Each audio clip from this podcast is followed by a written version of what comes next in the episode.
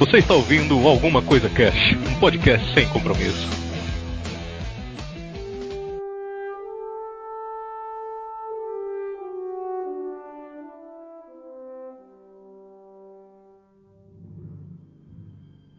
Olá, senhoras e senhores, aqui é o Febrini e hoje vamos falar sobre transformação. Criatura se transforma. Aqui é a Kelly. E para você entender a formação do sistema solar e do universo, jogue Agário. Exatamente. Verdade. Tem tudo a ver. É a entrada. Aqui é a Sally, tudo começou com a. Bla... É, Meu Deus! Começou com isso mesmo, deu um bléu aí. já. Pumba, acabou. Tô vendo que eu nem preciso tentar mais, né? Vai ficar essa mesmo. Aqui é o Vinícius Algo e Terra, planeta, água. Meu Deus! Mal sabe o povo Deus. que quando a água chegou na Terra, o planeta já tava aí há muito tempo, né? Então, É. Olha Mas aí, tinha vapor d'água, agora. Na É escola aprendi outras coisas, mas enfim. Aqui é a Bela e um dia me disseram que as nuvens não eram de algodão. Oh, que bonito, todo mundo com as entradinhas bonitinhas, né? menos eu. É, a minha também fazer. não foi bonitinha, não. Foi, a sua foi o, Sally. o Big Bang do do. Pará, que faz blé. Muito bem, senhoras e senhores. Hoje a gente vai trocar uma ideia aqui geológica, olha aí, sobre a formação da Terra, cara. Pô, como que a Terra se formou, né? O que, que aconteceu? Da onde veio isso? Da onde veio aquilo? Por que, que a gente tá aqui hoje? A vida, etc. Falar um pouquinho dos períodos que tiveram aí, né? Tem divisão pra caramba, mas vamos pegar as maiores, né? Senão a gente fica um ano falando aqui. Por favor, né? né? Passando aí desde a criação do sistema solar até provavelmente o começo da vida aí, né, cara? Começo da vida como a gente conhece hoje, né? Animais, aquela coisa toda, plantas e tal. Mas a gente vai trocar essa ideia só depois dos. Recadinhos da galera do Alguma Coisa Cast. Recadinhos! Ronaldo! Ronaldinho. Aê, galera! Chegamos a mais um.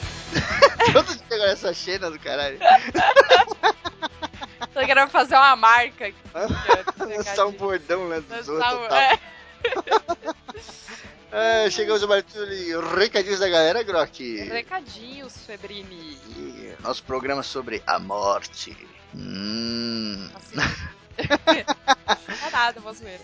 Sim, foi maneiro, né? Todo mundo gostou aí. O papo também Foi foi, muito hora. bom de gravar, né, cara? Foi bom, foi bom. Gostei, eu gosto desses casts. Bom, vamos lá, a gente recebeu alguns e-mails aqui. A gente recebeu alguns e-mails muito grandes, né? Tipo da Roberta aqui, que veio dividido em duas partes: Antigo Testamento e Novo Testamento. então, então a gente vai fazer o seguinte: vamos ler os e-mails inteiros e depois que a gente lê tudo, a gente comenta, beleza? Aí fica mais suave. Vamos lá, vou começar aqui então lendo o e-mail do Lucas Silva, nosso querido Lucas da ZL. Olha aí. Ele manda assim, aqui já tá tocando o rap, tá ligado, né, mano? É muito no clima aqui, já tô pondo a minha bandana. Ele manda o seguinte: Beleza, manos e minas do ACC, que assunto tenso. Confesso que evito falar pra não atrair, tá ligado? Tenho muita familiaridade. É isso, ficou igualzinho o Mano Aí, Brown. mano. Não tenho muita familiaridade com a morte. Felizmente ainda não perdi pessoas tão próximas. Existe aquelas que convivem diariamente com a situação, como profissionais da saúde, da segurança, que trabalham em cemitério, etc. Tem que ter muito sangue frio mesmo, tá ligado, mano? Porque no início é perturbador, mas com a rotina profissionais ruins, esquece a importância da questão e passa por cima de valores sociais, religiosos, éticos. Somos apenas mais um número, sacou? Dentro desse mundo, lembrei da questão da eutanásia. Quando o cara ou a família não vê opção de dar um fim ao sofrimento e opta pela morte como último recurso, mano. Como no filme Menina de Ouro. Foda, hein? Mano, isso tá muito racionais. Tá igualzinho, velho. Diário de um detento. Ai, caralho. Fazer um rap, né? Dentro desse mundo, lembrei da questão da eutanásia. Hum, foda, hein? Ah, não, mano, ah, não. Cara, Caralho, tá muito bom, velho. Para, puta. Nossa, ah não, continua. Tá muito bom. Tá puta, tá perfeito, velho. Ele termina aqui. Abraço, galera. Vê se não morre, tio. Morreu, eu te mato, tá ligado? Se você morrer, eu te mato. Ai, que foda, mano. Ai, velho. Bom, Tomar muito, cu, muito cara. obrigado, né, Lucas, pelo seu e-mail aí. E realmente isso que ele falou é verdade, né? Pô, tem muito profissional aí que lida, lida com a morte tanto tempo que vira meio que uma coisa mecânica, né? Cara- Insensível, né? é, o cara fica meio no automático, né? Então chega um corpo lá, o cara já abre, já tira o órgão, não sei o que, faz aquela coisa e tal. Essa galera de necrotério, né? É muito bizarro, né, cara? O cara tá aí todo dia com a mesma coisa, mesma coisa, mesma coisa. Sei lá, deve ter esse conflito mesmo, né? De esquecer que aquilo ali é uma vida e tal. É médico, né? Sim. Médico tem, tem muito disso, assim. Ele fica meio. Ah, é a coisa mais natural do mundo e foda-se, né? É isso aí, esquece. Que nem eu tava lendo, eu tô lendo aquele Pet Cemetery do Stephen King, citar ele de novo. o personagem principal é um médico, né?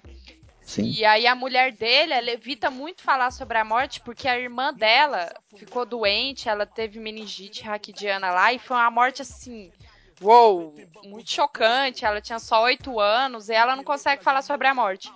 E ele trata a mulher dele assim como uma escrota. Tipo, ah, por que, que você não consegue falar sobre a morte? Coisa mais natural do mundo, sabe? Para de fazer show. Só que aí depois ela conta a história pra ele de como foi a morte e ele, tipo, é, desculpa, acho que eu fui um pouco insensível mesmo, acabei esquecendo como as coisas são. Uhum. É bizarro. É, né? É foda, eu acho que isso acontece muito mesmo com o médico, né? Ele, ele não vê a parte emocional da morte, vê a coisa ali muito biológica, muito natural e às vezes dá um foda-se, só que não é assim, né? Sim. Tem, tem até uma. Acho que tem uma- umas matérias lá que ensinam você a lidar com isso, né? A você Ah, chegar no paciente, só que, sei lá, eu acho que acostuma mesmo. Por exemplo, tá um parente seu, uma pessoa que você conhece com, sei lá, com pneumonia, né? Pneumonia é uma doença que né, não, é, não pode vacilar com ela, né? Senão ela te arrebenta. É. Então, às vezes o cara fala, ah, você tá com pneumonia, suave. Tipo, putz, É, você é um bagulho de outro mundo. Pra ele é a coisa. Porra, pneumonia é o, me- é o menor dos problemas que eu pego aqui, tá ligado? Uhum. Chega a gente aqui com a cabeça aberta, com o cérebro pra fora, tá ligado? tipo, foda-se, né? É muito estranho, né, cara? É, é engraçado, né? Mas obrigado, Lucas. Valeu mesmo pelo e-mail, cara. Tamo Mas- junto aí, é nóis. Valeu, Lucas Silva e Silva no Mundo da Lua. Sempre lembro quando ele manda e-mail. Agora eu vou ler aqui o, o conto, o roteiro cinematográfico da Rô. Vou ler aqui o e-mail da Rô Loiacone. Vamos lá, Rô. É nóis. Olá, amores e amoras. Coração bundinha. Confesso que quando vi o tema do cast, estranhei e até achei um pouco obscuro. Uh, ainda mais pro ACC, que é um podcast descontraído e divertido. Mas, puta que pariu, que cast foda! É que ela fez em caixa alta, tem que gritar. Meus, pa- Meus parabéns, Febrine e Grok, vocês mandaram super bem, muito obrigada. A morte é um assunto considerado assustador e macabro. Um assunto que ninguém quer conversar a respeito e tem de ser muito fera mesmo para transformá-lo em um assunto agradável e informativo, como vocês fizeram no cast. Meus parabéns, sovaco no ar. Desde pequena, acredito em algum tipo de vida após a morte. O descanso eterno e pacífico no céu, ou a eternidade de sofrimento no inferno. E sempre tive medo de morrer, e um medo maior de alguém que amo vir a falecer. Ah, e um medo maior de alguém que amo vir a falecer. Realmente, a ideia de ter algum lugar para onde sua alma vai após a morte é reconfortante, e muito melhor que o vazio que o Febrino descreveu no trecho que ele citou. Mano, eu fiquei sem ar, completamente apavorada. O nada não deveria ser uma opção em nenhum quesito, mesmo tendo uma relação plausível com a morte. Pois há aqueles que dizem que quando você não sente nada, sua capacidade de sentir morreu e tal.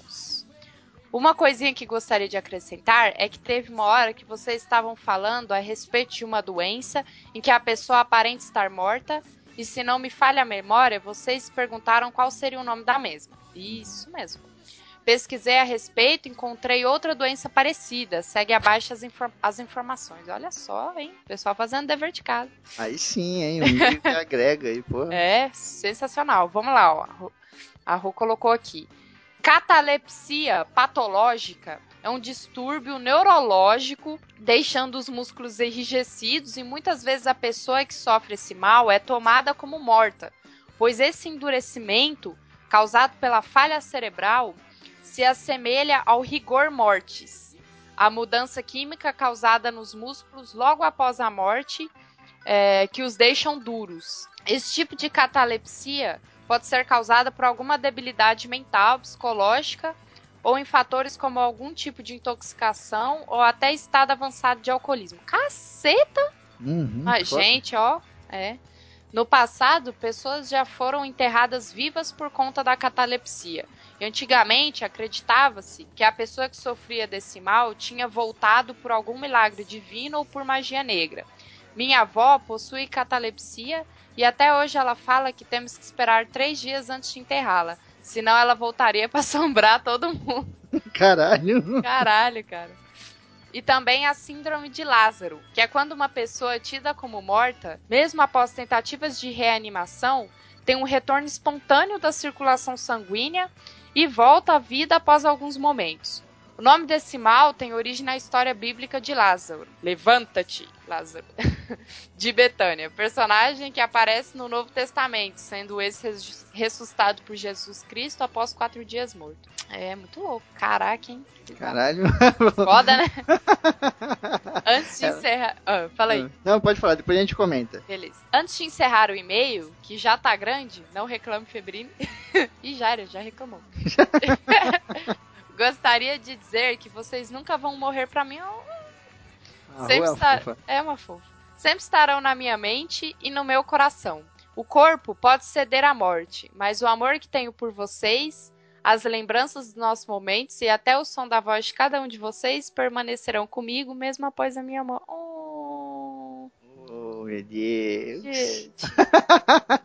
Coração podia pra você, Rô. Ah, muito fofo. Aí ela termina aqui. é, meus parabéns pelo cast, muita sorte nos próximos e que a força esteja com vocês. Ah, gente, que bonitinho e que muito louco esse e-mail, hein? Que bom que foi grande. Foi legal. Foi, foi bom. Eu cortei 99%, mas ficou aí 1% ainda. é, né? É, mas é verdade, esse bagulho que ela falou ali de que o vazio não devia ser opção pra ninguém. Putz, eu concordo demais com isso, né, cara? É triste, né? Uhum. Pô, E caramba, sua avó tem o bagulho. sim, olha que tenso. Que foda, né, cara? Caramba. Complicado, né? Você viver com isso deve ser foda, um desafio, né, mano? Difícil, né, mano? Que Pô, doideira. Passa mal em algum lugar aí, alguma coisa assim. Nossa, é louco. Imagina? Que foda, né? Tem que andar com uma pulseirinha, sei lá. Documentos, né? Documento, alguma coisa dentro, explicando. É, tipo, escrito, explica, Uhum. é, explicando, é importante, né? Pra galera que não sabe, quando você tem um mal súbito na rua e alguém te leva pro hospital, a primeira coisa que o médico faz é olhar sua carteira. Sim. Antes de relar no seu corpo. Uhum. Pega sua carteira, dá uma olhada, dá uma lida, vê se tem alguma coisinha. E É. depois vai, né, ver o que aconteceu. É, eu tenho um amigo que é alérgico à é, penicilina, né? E aí ele anda com um papelzinho na carteira escrito alérgico a tal coisa. Porque foda, né? Imagina, os caras matam ele. Todo mundo olha, né? Sim, Ou eu tenho- pulseirinha, tem gente que tem aquela pulseirinha, né? Alérgico a alguma coisa, ou alguma doença, assim. Tem uma pulseirinha também, aquelas pulseirinhas de ferro, né? Sim. É, no, no meu capacete mesmo eu ando com adesivo atrás, ó positivo. Ah, mas isso é obrigatório, né? Não é? Sim, é o tipo sanguíneo. Qualquer coisa que rolar, nego já vai, já mete a seringa já e te enche de Já é. sangue. É, tá certo. Valeu, Rô, pelo seu e-mail. Foi lindo, mano. Tamo junto. Valeu, show. É nóis. Você também não vai sair da nossa memória. Ah, gente, fofo. Muito bem, vou ler aqui o e-mail do Fernando Camargo. Ele manda assim: Fala galera linda do ACC. Venho até vós por meio deste e-mail para lhes falar sobre dois temas. Olha que formal. Primeiramente, gostaria de falar sobre Hellboy. Não li os quadrinhos, apenas vi o filme. O primeiro filme, a parte. Calma aí que deu um nó. Primeiramente, gostaria de falar sobre Hellboy. Não li os quadrinhos, apenas vi o filme, vírgula, e parte do segundo.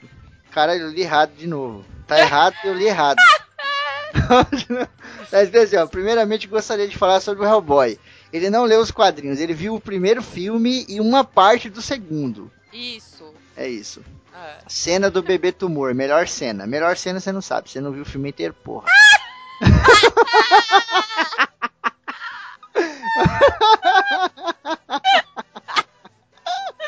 É, é mas vem aconselhar, não jogue o game de Hellboy para PlayStation 1. Aquele jogo é ruim, travado e com péssimas texturas. Ah, o Fernando pode falar que o Fernando ele faz uns modelos 3D aí muito louco, né? Sei, acho que o Fernando vai querer fazer jogos também. Acho que ele quer, que ele é fã da Flávia Gazi, ele ganhou o livro lá, né? Lembra que a gente sorteou um livro da. Flávia Gazi lá? Aham. Ele manja, ele tem gabarito pra falar. É. É, o jogo é travado com péssimas texturas, mesmo para jogos da época, ele é zoado. Então foi uma tentativa de mostrar Hellboy ao público mais jovem fora das HQs antes do filme, mas foi um fracasso. Segundo, venho falar sobre a morte. Por onde começar? Um professor de ética uma vez me disse que por mais que você não acredite em uma religião, é necessário respeitá-la. Pois por mais que hajam erros, durante a história as religiões foram algo fundamental para o ser humano seja para sua sanidade, união ou outros propósitos. É inegável a sua importância. Ao ouvir o bate-papo, me lembrei de um filme que vi passando na TV certa vez, O Primeiro Mentiroso. É a história de um homem que vive no mundo onde ninguém mente. Porém, ao ver a morte de alguém próximo e sendo questionado sobre o que irá acontecer com aquela pessoa, ele inventa a primeira mentira. Diz que a pessoa irá para um lugar melhor. Após fazer isso, as pessoas começam a fazer mais e mais questões e para confortá-las ele continua mentindo até que em um certo ponto do filme ele cria a primeira religião e a existência de um Deus, para que assim as pessoas fossem confortadas quando se questionassem sobre a morte e como ninguém mente nesse mundo, todos tomam aquilo como uma verdade absoluta. Assim como vocês, acredito que as pessoas permaneçam vivas enquanto são lembradas, seja por livros, filmes, música, áudio, se alguém deixa um legado na Terra que fará outras pessoas se lembrarem dela, essa pessoa se torna imortal. Grande abraço a todos que são o mundo para suas bactérias. Pô, maneiro. Caraca, que Esse foda, filme aqui né? eu achei fodido, né? Porra do caralho, mano. É sem... Você acredita? É sempre mais ou menos como eu imaginei como a religião surgiu. Um cara foi lá e tipo, ah, é isso aí. E todo mundo, uou. É, é, eu sempre faço uma comparação. Pra mim, religião é como se, tipo, alguém fosse lá e escrevesse Harry Potter. E aí todo mundo acha que aquilo é verdade e, tipo, todo mundo acredita em Harry Potter. Na Grécia, né? Ele chegou, pô, daqui, de onde veio aquele raio? Ah, foi um deus que jogou lá de cima lá. Ah, Caralho, então mundo, beleza. porra, é isso mesmo. Isso é foda, isso é foda pra caralho. Ai, muito obrigado, cara. Foda, muito né? obrigado, Fernando. Tamo junto, mano. Da hora, cara, foi legal esse meio. Eu concordo. É mesmo, tem que respeitar. Todo mundo merece respeito. E é importante sim, quem falou que não. Você pode escolher não ter uma religião, mas você não pode negar que ela teve um papel na humanidade, cara. Você não é o mundo. Porque você acha que não é importante pra você, não quer dizer que não seja importante pros outros, né? Lógico que é. A, É, a então. religião tá aí, cara, tem que ser respeitada e tem que ser conhecida. Não Sim. tem como, tá ligado? A religião faz parte do mundo da gente. Ó, a Grok vai ler um e-mail agora, foi de um ouvinte especial que mandou pra gente, e ele pediu pra ocultar o nome dele, porque é um e-mail bem, bem interessante aqui tal. Ele fala algumas coisas da vida dele e tal. É, vamos, vamos colocar outro nome aqui, vamos chamar ele de Gato com Boné de Pato. Ok. Ai, cara, foda. Bom, então vou ler o e-mail do gato com boné de pato. Que rima. Olá, senhores casters. Minha primeira intromissão, oportuna ou não, até rimou, vem junto a um belo tema. Eu tenho fascínio pela morte. Já sofri com algumas perdas e às vezes me pergunto por que somos emotivos com umas coisas e com outras não. Morrer não me dá aflição alguma e temo que isso seja um mau hábito pois esse temor é o que tem de nos impulsionar a ser melhor que pudermos no tempo que nos restar. Já tive experiências de quase morte, uma overdose de remédios e uma tentativa de enforcamento. Putz. Sinto pena de mim mesmo por pensar tão pouco de mim, e ainda hoje tenho isso arraigado.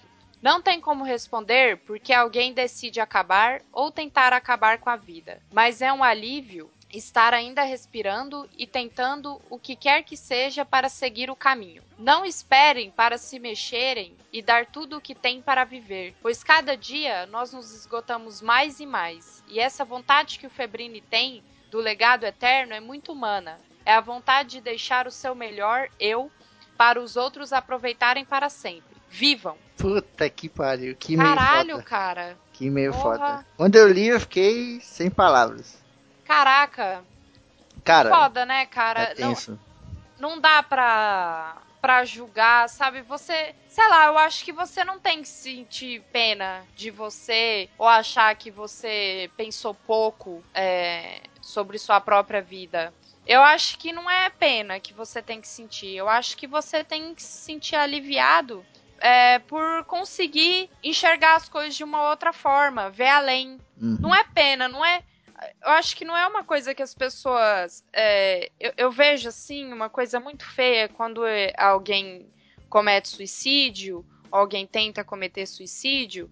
Eu ouço algumas pessoas de mente muito vazia, de mente muito rasa, falando, ai, um covarde, ou alguma coisa assim. Eu acho que não é covardia, nem fraqueza, nem nada disso. É, é só que a pessoa se encontrou num lugar tão ruim que ela não viu saída. E não cabe a ninguém julgar, porque todos nós estamos sujeitos a isso. Hoje eu e Febrine, a gente tá feliz. A gente tá querendo viver, mas a gente não sabe o que, que pode acontecer na nossa vida que um dia a gente queira acabar com ela. A gente não sabe, ninguém tá livre. Você pode se achar forte, feliz e que ama a vida, mas ninguém tá livre disso. Todo mundo tá sujeito a pensar ou, ou fazer esse tipo de coisa. Eu acho que não tem que ter pena. Acho que você tem que ficar feliz por ter conseguido, sabe? Tanta gente que não conseguiu ver o outro lado e você conseguiu, sabe? Eu espero que, sei lá, eu não sei quem é você, mas eu espero que você consiga ver sempre as coisas de uma outra forma e que você tenha a vontade de viver que a gente tem, sabe? Porque nin- ninguém tá livre de um dia perder essa vontade. E a gente tem que ser grato toda vez que a gente sente isso, né? Uhum. Essa vontade de viver. Acho Sim. que é muito importante, cara. Eu acho É. que você não tem que sentir pena. Você tem que ver isso como uma evolução, Uhum. como uma, uma coisa melhor, assim, sabe? Que bonito, cara. Seu e-mail é lindo. Sim, é muito maneiro. E, cara, é aquele negócio. Ninguém nunca vai saber pelo que você passou pra chegar nesse ponto, tá ligado? Nunca, velho. Só que é aquele. Pega a última palavra do seu e-mail, cara, e fala pra você mesmo. E fala todo dia, fala toda hora, tá ligado? É. Porque, putz, isso aí vai. Você vai ter que levar com você pra sempre, tá ligado? Essa vontade de viver. Isso que tá acontecendo hoje, essa parada que você tá ouvindo aí agora, se você tivesse feito aquela parada lá no passado, hoje você perderia.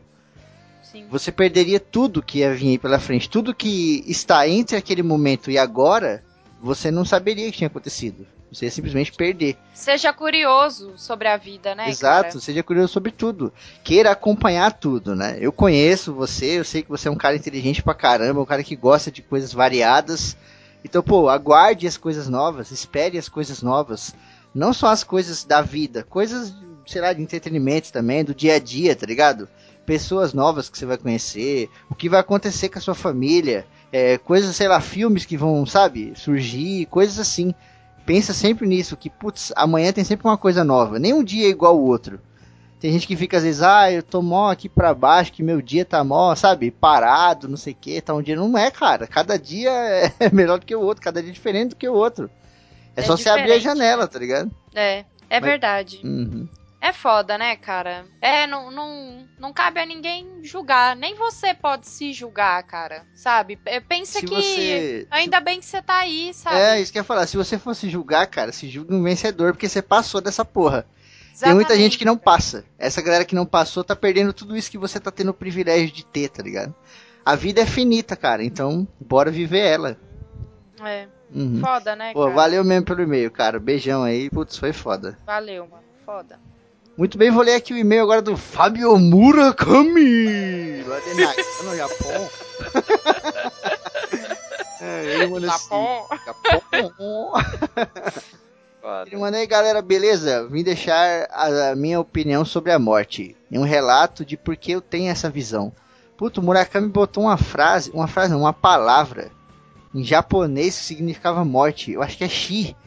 Eu acabei apagando lá na hora de colar aqui. Mas eu acho que é isso. cara. Acho que é Shi, uma coisa assim. Tem um personagem do Street Fighter chamado Akuma. Tem um cabelo vermelho assim amarrado pra cima. Ele tem uma letra nas costas. Eu acho que essa letra significa morte também, se eu não me engano. Que foda. Uhum, mas vamos lá. É, vim deixar minha opinião um relato de por que eu tenho essa visão. Vamos lá. Desde pequeno fui em muitos enterros. Se eu contar, devo ter ido em mais de seis e todos de parentes. É, os que mais me chocaram foi quando minha mãe recebeu um telefonema de um hospital de outra cidade dizendo que meus avós sofreram um acidente e vieram a óbito. Eles estavam voltando depois de visitar o meu tio em outra cidade distante. Na hora, minha mãe ficou mole e quase desmaiou. Depois que se acalmou, tentava ligar para os meus tios e tias para avisar o ocorrido. Como ela estava muito abalada, ela não estava conseguindo discar e muito menos falar. Foi aí que me deu um estalo. Eu peguei no telefone e disse que ia fazer isso. Na época eu devia ter uns 10 anos. Não sei como fiz aquilo, mas com a maior calma do mundo liguei a todos e não falando que meus avós faleceram, apenas dizia que algo grave havia acontecido e que era para eles virem à casa dos meus avós o mais rápido possível. Depois disso, fiquei parado pensando em nada, como se mais nada tivesse sentido. Ficou um vazio, eu não sabia o que fazer. Na época foi foda, mas agora, mais maduro, já penso que é uma coisa natural. Agora, o meu pensamento é: morreu, já era, não tem mais o que fazer. O que podemos fazer é rezar e manter as boas lembranças da pessoa. Ou, como vocês disseram, se você quiser prolongar sua existência, escreva um livro ou tenha filhos. Pois é, escrever não é o meu forte, então fiquei com a segunda opção. Quatro filhos já dá para garantir mais alguns anos. Abraços e sayonara, verdade. O Murakami tem uns 500 filhos lá no Japão lá. Que foda, cara. É, muito Que maneiro. meio foda, sensacional. Bizarra essa relação do- da criança, né? A gente acabou que não. A gente não pensa muito nisso, né? É, Sei lá, né? uma criança reage a essa parada, né? É, Deve ser um choque muito maior do que pra gente, né, é cara? um choque muito foda, né?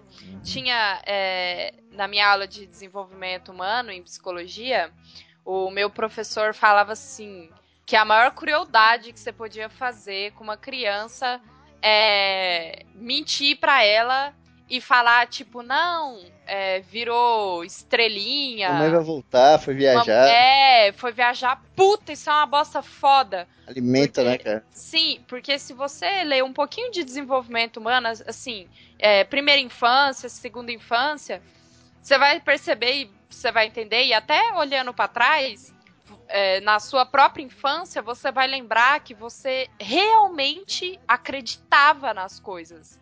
Então, se você fala pra uma criança que pra ela esperar que a mãe viajou, que virou uma estrela, a criança vai sofrer. Toda vez que ela olhar pra, pra, pela janela e ver uma estrela, ela vai sofrer, cara. Ela vai acreditar que aquilo é a mãe dela e ela vai acreditar com todas as forças que ela puder, velho. Ela vai acabar ficando com raiva, tá ligado? Sim. Porque ela E- fala, e- porra, minha mãe não ela vem, né, mano? E quando ela entender que você mentiu pra ela, é pior ainda. Então, pode parecer cruel, meu professor falou, pode parecer cruel ou estranho, mas a melhor coisa que você pode fazer pra uma criança quando alguém que ela gosta morre é contar a verdade, cara. Falar, ó, mamãe, sei lá, tava doente ou aconteceu um acidente, ela não vai voltar mais, mas ela te amava muito, não sei o quê. É isso, cara.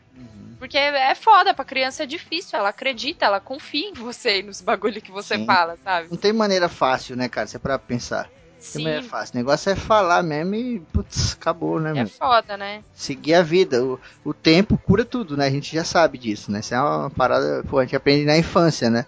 Nada como o tempo. Então, meu, tem que faz, lá, falar a verdade mesmo e deixa o tempo curar, né? Com sim, o tempo vai amadurecer, vai se acostumar, né? Tudo na vida é costume também. é. Vai se acostumar com aquela ideia, com aquela saudade, com aquela perda, né? Não vai esquecer, mas você aprende a viver com aquilo. Né? Às vezes ela até entender também, né? A gente pode achar estranha a reação de uma criança assim, mas às vezes aquela é uma coisa muito estranha pra ela, né? Ela não tá entendendo a gravidade da situação, Sim, né? sim. uhum. Mas pelo menos você já dá uma direção, né? Você põe ela na direção, ela vai andando ali. Uma hora ou outra ela entende o caminho que ela tá andando. É foda, bem. né? Muito obrigado, senhor Fábio Murakami! Japão, Japão. Sensacional, valeu, cara. Valeu, cara, não. Quero que você fale o nome dele do jeito Ai, fala. caceta, mãe. É muito ruim, porque quando mandam eu fazer, eu fico com vergonha e não consigo. Valeu aí, Fábio Murakami. tá bom. É, a voz de mulherzinha tem que ser Fábio Murakami! É mesmo, né? Eu, eu- uma coisa eu aprendi assistindo anime. que todos os homens têm a mesma voz e todas as mulheres têm a mesma. Sim. Todos os homens falam Fábio Murakami. Todas as mulheres falam Fábio Murakami. Ai, ai. Patrões da Alguma Coisa Cast, seja um patrão você também. A partir de um dólar aí você já pode fazer parte da patronice. Ajudar a gente aí com dinheiro. dinheiro. Dinheiro. Não tem um filme do. Me quer comprar. Quem gostar ganhar dinheiro. Dinheiro. Já ouviu essa música? Já. Tem um filme do, do Brad Pitt. Acho que Ah. ele tá em algum lugar aqui da América do Sul e ele começa a falar dinheiro, dinheiro. Os caras, Robert De Niro, Robert De Niro. Robert De Niro, bom, bom, gosto. Tal. ai, ai, ai, muito bem. É, beijos e abraços pro nosso querido Ricardo Cruzato. Valeu, Ricardo. Olha aí. Beijos e abraços pra nossa querida Rolo Iacone. Ô, Rosinha, é nóis. Beijo aqui pro nosso querido Rodrigo do Mal. Rodrigo do Mal. Olha aí, Beijo e abraço pro William Floyd. William Floyd que montou aí a trilha sonora desse cast da morte aí, só música. Ô, show de bola, cara. Sensacional. Beijos e abraço pro nosso querido Renato Bishop. Valeu, valeu, Renato. Beijos e abraço pro Fernando Camargo. Fernando Camargo. Camargo, patrão mais colorido da CC. Beijos, Fernando. Beijo e abraço pra nossa Rafa, nossa querida oceanógrafa. Show de bola, pessoa mais inteligente de todos aqui. Beijos e abraço pro nosso querido Lucas Silva, nosso Lucas da ZL. Ô, Silvio Silva. Olha aí. E abraço pro Madeira, o advogado do Alguma Coisa Cast. Harvey, o homem pássaro. O advogado. É, Madeira, né? Madeira, o advogado, o homem pássaro. Beijo e abraço pro nosso querido Álvaro Dólares, que doa tantos dólares pra CC aí que o nome dele até é Dólares. Beijos, Álvaro. Desculpa pela piada, cara. Beijo e abraço pro nosso querido Júnior Brosé, patrão do ACC também. Júnior Brosé desde o começo aí. Coitado, o cara chama Bruno José, gente. Beijo e abraço pro nosso querido Lucas Grock. Esse É aí, nóis! Tá trabalhando agora, não chegou ainda. Olha aí, colecionador de moedas antigas, moedas babilônicas lá que vale 18 mil reais. Caraca, imagina a gente dessa Eu situação. nem sabia se tinha moeda na Babilônia, mas tudo bem. Agora tem. Agora tem. Beijo e abraço pro Terry, novo patrão do ACC, olha aí. Opa, Terry, seja bem-vindo. Seja bem-vindo, cara. Tamo junto. Beijo e abraço pro nosso querido Luan Roger, patrão do ACC também. Beijos pro Luan. E é isso aí, galera. Quiser fazer parte do Patreon, dá uma olhadinha no post aí. O pagamento tá via PayPal ou via Bradesco lá na conta da Kel. Não tem segredo nenhum, só olhar os valores lá no Patreon, pagar pelo PayPal ou pela conta. Não paguem pelo Patreon, tá? Pagando esses esquemas aí. E não tem erro não, já põe vocês lá no grupo, tem acesso a várias paradas lá. A gente põe lá capa antecipada, põe tema, né, Grok? Põe pauta. Põe tudo. O nego posta umas bosta lá também. Pode postar à vontade aí. Tamo junto, galera. Chegou o Valeu, fone da gente. Bela aí, né? Esse mês aí compramos o fone Chegou. da Bela. Finalmente. A Bela tinha um microfone do Silvio Santos, cara. Ela botava aqui no, no pescoço. "Ah, Você tá me ouvindo, velho? Foda, né? É, então tá certo, galera. Muito bem. Valeu pelos e-mails aí. Todo mundo continue mandando, hein? Quero ver, hein? Mandaram bastante agora. Tamo junto. Show de bola, é nóis. Vamos agora, Croc, pro nosso programa de formação da Terra. Caramba, hein, cara? Que coisa louca. E... Você vê, ó, que nem eu comentei, a gente fez um cast do fim, né? E outro do início. Olha aí, é, é. Pensando que ia CC da ponte sem nó, rapaz?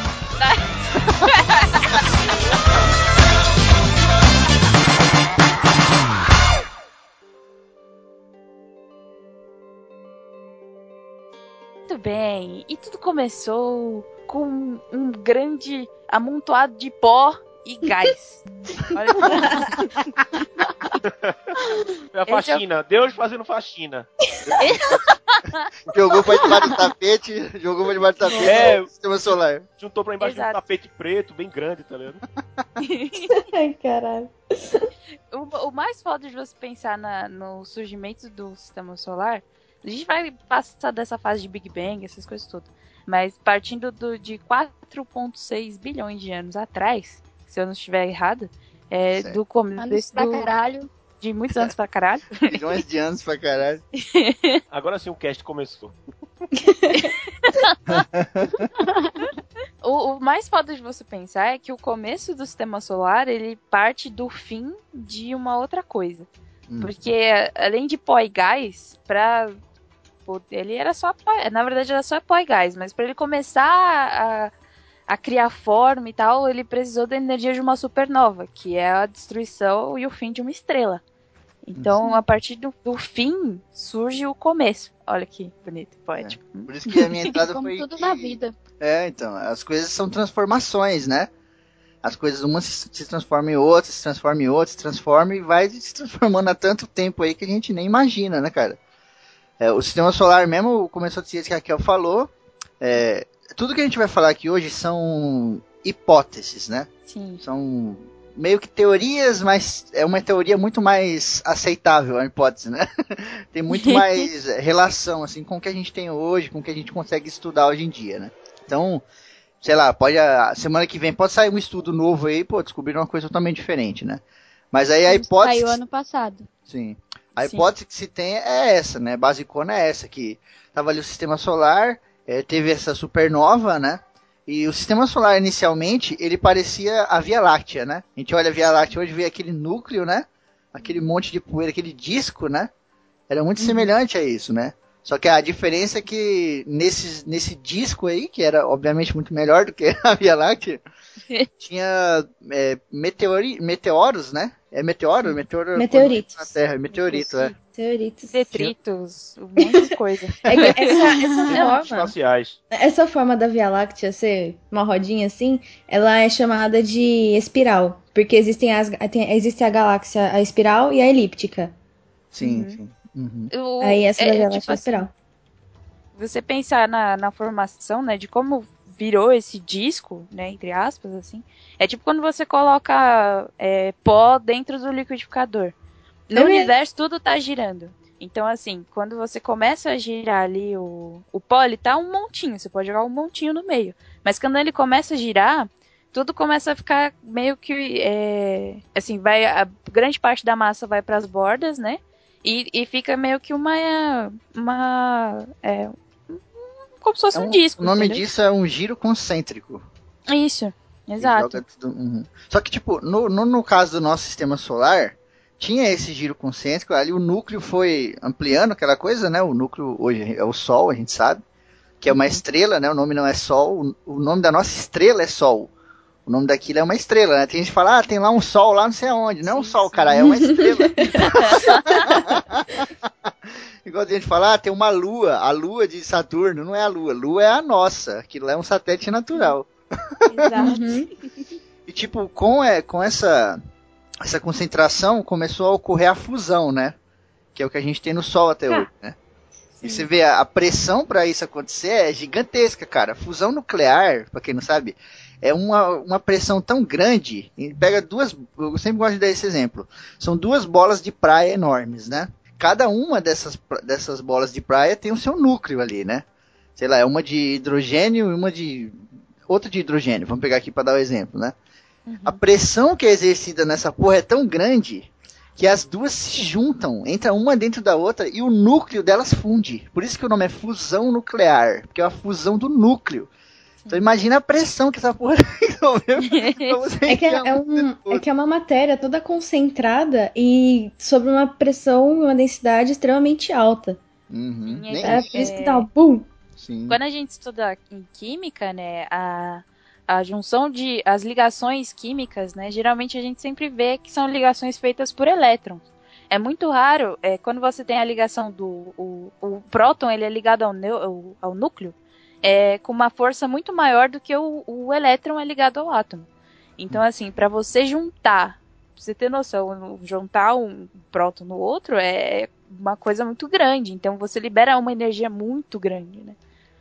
Por isso que a gente tem a energia nuclear. É a partir disso que a gente é, consegue liberar tanta energia e transformar isso em energia elétrica até. É, e, e é nessa fusão que ocorre esse processo que a Kelly falou, que libera luz, né? E libera calor também, né? Sim. E aqui a gente tá dando um exemplo de duas bolas de praia. Mas, porra, imagina um universo de bolas de praia, porque ali tinha muito, muita, muita coisa junta, né? Então foi fazendo essa fusão, fusão uma atrás da outra, aquela coisa pipocando tal, virou o que a gente conhece hoje como Sol, né? Ele era bem diferente, né? Naquela época lá, dizem que ele era até um terço mais frio, né? Agora ele tá bem mais quente do que era. E aí vem, eu dei esse exemplo aí, já puxei, puxei esse gancho para falar o negócio que a Kel falou, da massa que vai sendo jogada para fora. Essa parada, elas têm um vento, que hoje a gente conhece como vento solar, né? Não é um Uhum. vento como o daqui da Terra, né? A brisa. Né, cara? É uma Nem um coisa mais de partículas, né? É. E essa parada soprava os, os. Tipo assim, em volta desse sol, são muitas coisas acontecendo ao mesmo tempo, né? Então é bom explicando assim. É, tinha vários pedacinhos, né? Tinha a massa de poeira, na verdade, né, também. Então, junto com os meteoros e tal. E aí o. Como eu dei o exemplo lá do liquidificador, no, no centro você tem ali o sol que fica puxando. É como se você fosse jogando, sei lá, eu não sei se alguém fez torta já de. Que você faz aquela massa de biscoito, sabe? Uhum. Fome. que você joga o biscoito no meio e o meio do, do liquidificador ele suga o biscoito e depois o, o- ele vai jogando para as laterais. Então, como o Febrini falou da, da fusão nuclear, a gente tem que pensar que tudo na, na física ela tem uma reação contrária. Se você está juntando um monte, está tendo fusão o tempo todo dentro do, do Sol, está juntando energia, você está fazendo uma energia, uma força para dentro. Então, automaticamente tem uma força para fora. E essa força para fora jogava esses detritos para é, mais afastados. Então você tinha. Aí também entra mais pra frente quando a gente for falar do de, é, da água, etc. A gente vai ver que tem ali no sol do núcleo tem a questão da temperatura e as, as faixas de, de temperatura. Quanto mais próximo do sol, você está mais quente. Enquanto você vai se afastando, vai ficando mais frio. E nessas regiões mais próximas ao sol, tinham muitos é, elementos mais pesados, seriam metais, pedaços de rocha e tal. E mais afastado teriam, sei lá, água congelada, né, alguns, algumas partículas mais leves. E essa energia, né, que a Kel falou, esse vento aí que manda essas partículas menores para longe, ajudou também na formação dos planetas, né?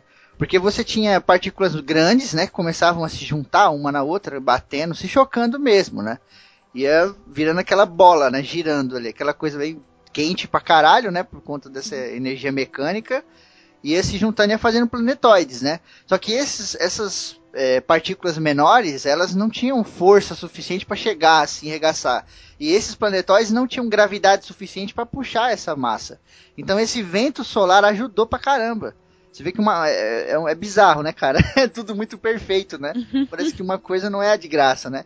Aconteceu essa parada no Sol, vem esse vento, jogou essas partículas, aí os, os planetóides começaram a capturar pra caralho essas partículas, até mais do que já vinha das grandes partículas, né? Dos grandes pedaços de pedra aí, falando a grosso modo.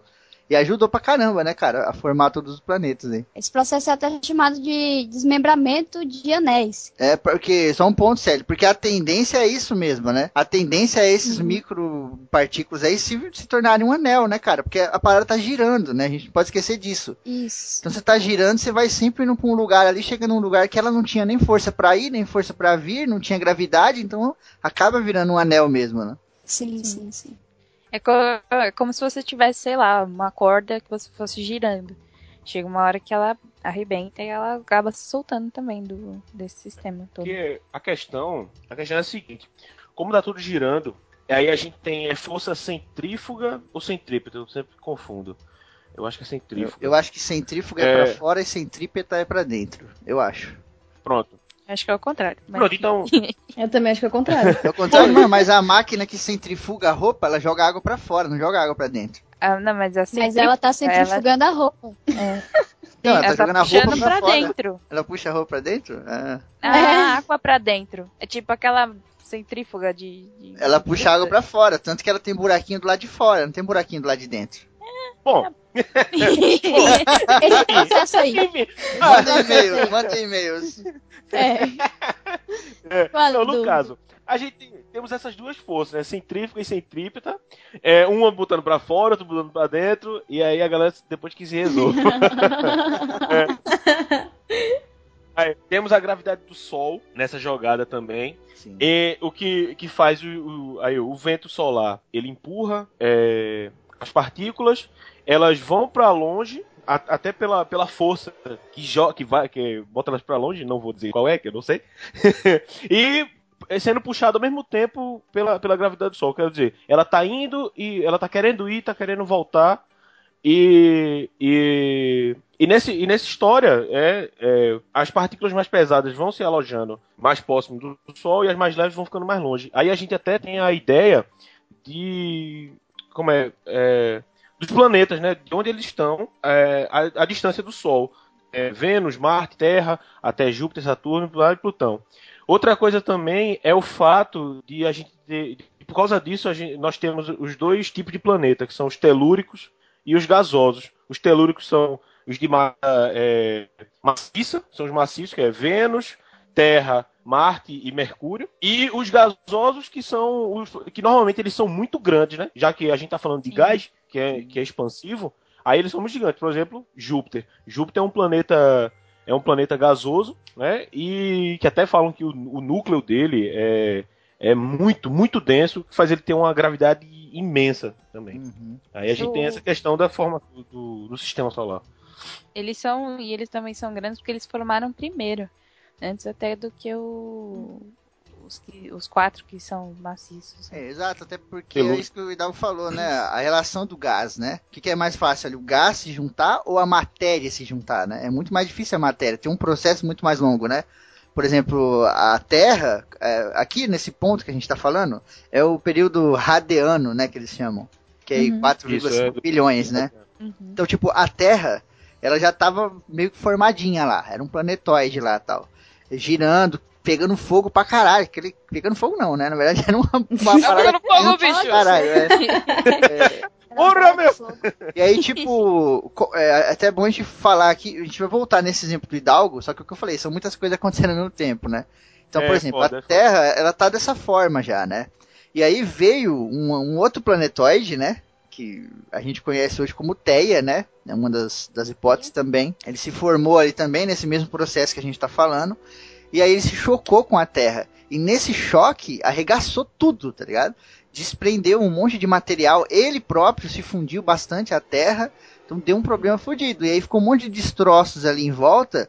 E começou a orbitar a Terra ainda enquanto esse planetoide. E esses, é, esses objetos que estavam ali começaram a se juntar e formaram a nossa Lua, né? E hoje tem estudos aí bem maneiros, até depois que o homem foi à Lua, né? De que a mesma composição de isótopos das rochas da Lua são iguais às da Terra. E, tipo, vários outros corpos que nego já estudou e o caralho não tem nem semelhança, tá ligado? Então por isso que o nego fala, pô, tinha uma hipótese de que ele tava passando, aí ele ficou preso, né? Na gravidade da Terra. E hoje já se sabe que não, porque é muito igual, é muito idêntico. A coincidência seria uma em um trilhão, tá ligado? É impossível quase. Mas aí vem esse negócio que, que, que o Hidalgo e a Kelly tava falando. Você veja bem, a, a Terra já tava ali formadinha, bonitinha. Veio esse planetinha Theia aí e deu um regaço nela. O planeta gasoso, ele não sofre disso, entendeu? Por isso que ele se forma mais rápido e tem essa facilidade maior. Por exemplo, Júpiter era um planeta gasoso gigante. Então podia ter outro planetoide gasoso do lado. E pela gravidade ele puxava, o planetoide inteiro entrava dentro dele e começava a fazer parte dele. Então fica muito mais fácil. Porque aí sim é o agário lá, o joguinho que você falou, né? Quando você vai comendo aquelas bolinhas, você vai ficando cada vez maior. Júpiter é um grande exemplo disso. Porque é, e quanto maior ele fica, mais gravidade ele tem, né? Júpiter tinha uma Tem gravidade mais filha da puta, né? Sim. Ô, Febrinho, você além tava disso, certo. Você tava certo da centrífuga, é pra fora mesmo. Obrigado, muito obrigado. Pode continuar.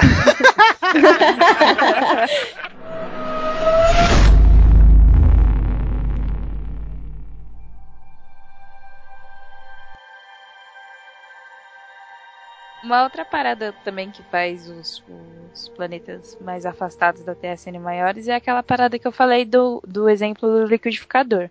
Quando você joga as coisas no meio, é, a massa ela vai tendendo a, quando você está girando, né, uma grande quantidade de massa, a, a tendência é a massa ir para as beiradas.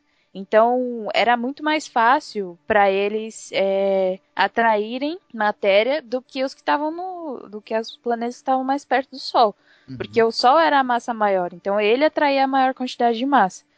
Tem um, eu vi um exemplo que fala que dessa nuvem inicial de, de detritos, né, de poeira e gases, é, você, se você imaginar uma proporção de um pátio, por exemplo, com. Imagina um, um, um estacionamento de shopping enorme. Se você pegar a massa de um carro, é o que sobra em comparação à, à massa que foi pro Sol, entendeu? É, só a massa de um carro é o que foi pro, pro, pra formar o restante dos outros planetas. Uhum. Fudido, né? É muito. Puta que pariu. E, tipo, As escalas são astronômicas mesmo, né? Não tem outra palavra. É muito Literalmente bizarro. Sim. E o- a massa da Terra seria um step, tá ligado? Sim. Em comparação ao- à massa do Sol e se pensar, tipo, de um, estacionamento inteiro, só um step é a Terra, entendeu? Sim. Que vale lembrar também que o que expande não é a galáxia e nem o lugar assim onde a gente está inserido. É o, é o espaço que expande e ele, ele transforma a todo tempo. E nesse meio tempo aí que aconteceu toda a explosão e tal, junção de gases, essas coisas, também surgiram as quatro forças fundamentais da natureza, que é a eletromagnética, a nuclear e a força da gravidade. também. É, mais ou é menos, né? nuclear Mais ou forte menos. fraca. Sim, não, é mais um ou menos. Não, mas é mais ou menos porque aqui a gente tá falando de sistema solar, né? O universo já existia muito antes disso, e no universo essas forças aí já eram carecas de velha. Né? aqui no sistema solar talvez elas até já existissem, já que deriva de uma supernova, tem todo aquele processo tal. É, eu acho que já tinha esse tipo de coisa aqui. Gravidade, essa parada. Até radiação, muita radiação, né? Esses choques aí dá uma radiação fodida. A Terra mesmo, enquanto ela tava nessa É, bola de fogo, era. Né? né? Porque como a Terra era só fogo, praticamente, uma, é, a temperatura acaba gerando os campos magnéticos também, que aí gera radioatividade, enfim. Sim, sim. É porque você tem colisão de, de átomos ali. Você tem, ah, tava tudo muito. É, é muito agitado. Quando a gente pensa em, em estados da matéria, por exemplo, se a gente pensar assim, quanto mais próximo, quanto menor a temperatura, é, mais parados, entre aspas, estão os átomos. Por isso que quando a gente pega uma coisa, uma, co- por exemplo, quando uma coisa é sólida, é, o gelo, por exemplo, ele está numa temperatura baixa. Então ele é sólido, as moléculas ali elas estão paradas. Quando você começa a esquentar e você tem a formação de líquido, depois, mas quanto vai aumentando a temperatura, você tem a formação de vapor, você tem ali o- as moléculas agitadas. Então, aí você tem formação de diversas forças. As forças, tipo, a nível atômico e forças a nível mecânico, que seria é, já a rocha ali grandona e tal, se chocando. Então é, era, por era- isso, é por isso que a galera fala que no é, menos 273, se eu não me engano, é o zero absoluto. é, é o zero É, o tempo, o tempo para, né? Porque, tipo, congela até os átomos. Bizarro, né, cara? Mas isso que a Kel tava falando é a nucleogênese. Sim.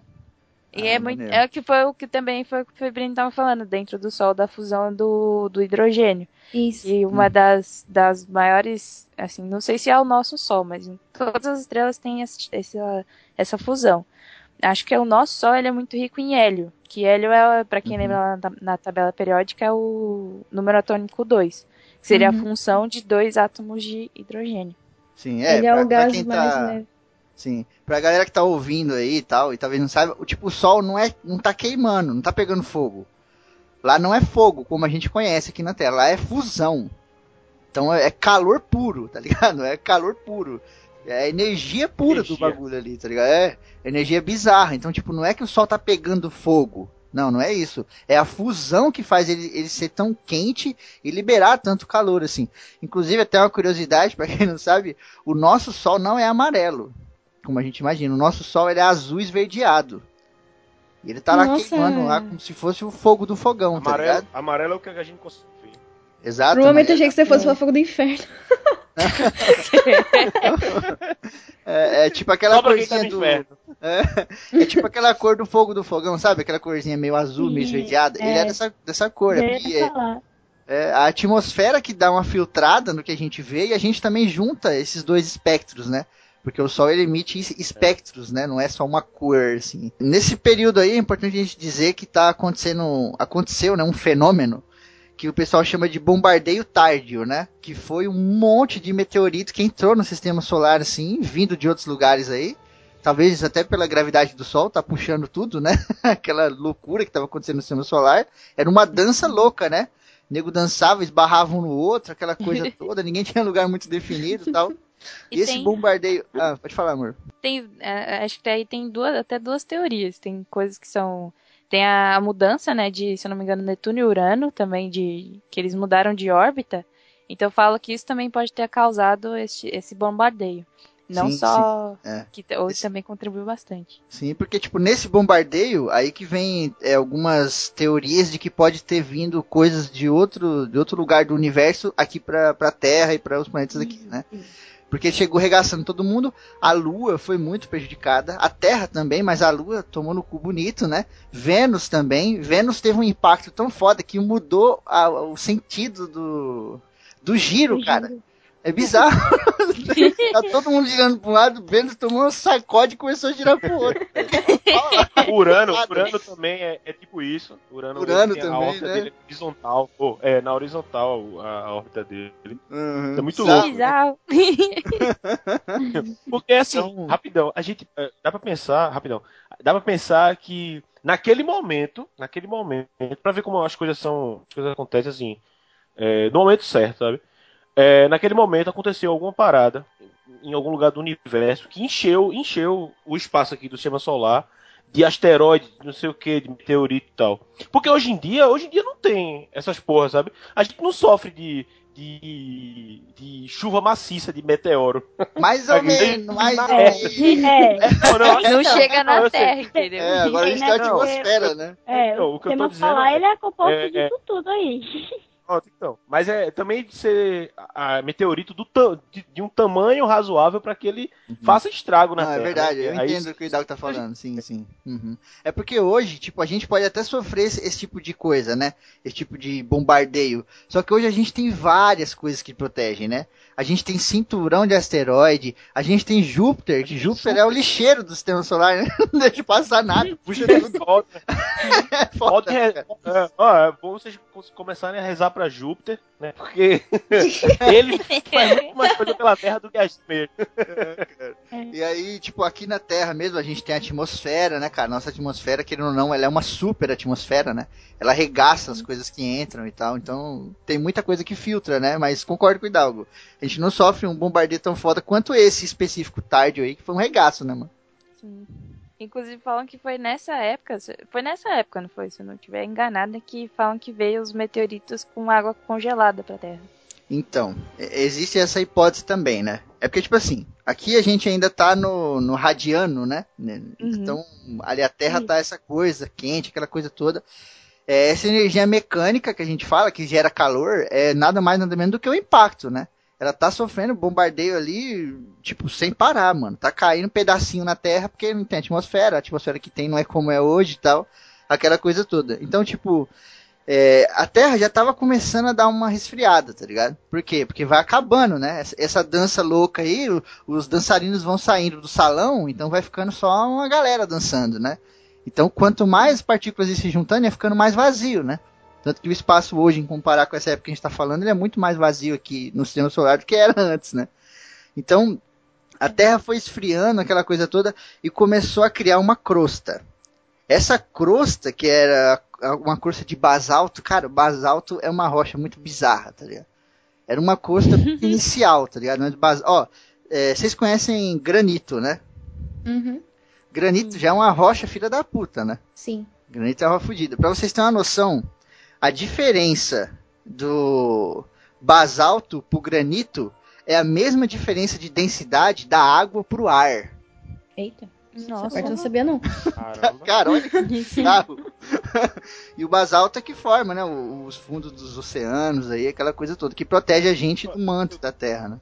Uhum. É porque é o seguinte, o oxigênio que a gente tinha, assim, existia oxigênio, mas ele estava ligado a outras coisas. E assim, o oxigênio ele não, não simplesmente se solta de uma ligação. Quer dizer, nenhuma ligação simplesmente se solta, né? De, pra, pra ficar um para um lado e um para o outro. No caso, a gente tinha, a gente tinha aí é, monóxido de carbono, vapor de água, sabe? É, isso aí contém oxigênio, mas ele não, não vai, não vai, como é, agir do mesmo jeito que um oxigênio livre, por acaso. É por isso que a gente diz que estava sem oxigênio na, na atmosfera não tinha O2 do aquadiano. Isso, não Opa, tinha um O2 no O2 aquadiano. da- livre.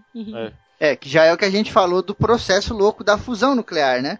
Para ocorrer a fusão nuclear, putz, é um regaço da porra. Do mesmo jeito é isso que o Hidalgo falou. O, o átomo ele não vai se soltar. Isso daí seria a fissão, né? Uhum, que seria é. o contrário daquilo. Então, para ocorrer uma fissão nuclear, tem que ter um, um processo tão fodido quanto a fusão. não era assim. A Terra não tava rodando, saía lá o gásinho, depois ele, se- sabe, saía o oxigênio e. Não ia dar uma Aí volta já- e voltava de novo. É. né? Isso aí. Mas eu acho que a fissão, ela já é mais do átomo em si se dividir. O que o Wilde tava Pois é. falando é. da molécula mesmo. Você tem lá o CO2, que depois mais pra frente tem lá a fotossíntese, não sei o que, que libera o oxigênio e tal. Mas o, Ah, a fissão já é o átomo mesmo. É um átomo que se divide em dois átomos menores, né? Isso, ou em vários menores. Uhum. Sim, sim. É, no século XIX, o Charles Darwin, ele, por ter presenciado várias erupções vulcânicas na, na época, ele, ele já dizia que a Terra ela era composta por uma fina camada de, de terra, uma, uma crosta, no caso, uma casca, ao redor de uma massa fundida, que seria o magma, Uhum. no século XIX. E a crosta terrestre, ela, é, ela tem a placa continental, tem a oceânica e embaixo tem uma zona de baixa velocidade. É, é, uma baixa velocidade de atividades sísmicas. Logo abaixo tem o manto, aí tem, tem a relação dos quilômetros, depois tem descontinuidade de, de algumas. Descontinuidades são faixas de desequilíbrio do, do interior da Terra. É muito louco, né, velho? Que é tudo muito. Tudo dentro da Terra é muito vivo. Você parar pra pensar, né? Então, tem. Eles encontraram. Eles ainda, eles ainda encontram, né? Sedimentos que têm essa. essa sei lá, não foram modificados desde a, do começo, sabe? De, com, Uhum. com sedimentos antigos de 4,5 bilhões de anos, entendeu? É Sim. muito louco. Uhum, sim. E tipo, esse, esse gancho que a gente pegou foi da história da água, que é que eu começou a falar, né? Então É. tem essa, essa coisa do, do basalto, então a Terra começou a tomar forma, tá ligado? Começou a ficar aquela coisinha ali que a gente já conhece, uma coisinha mais redonda e tal. E aí entram as teorias aí da água, né? As hipóteses aí da água.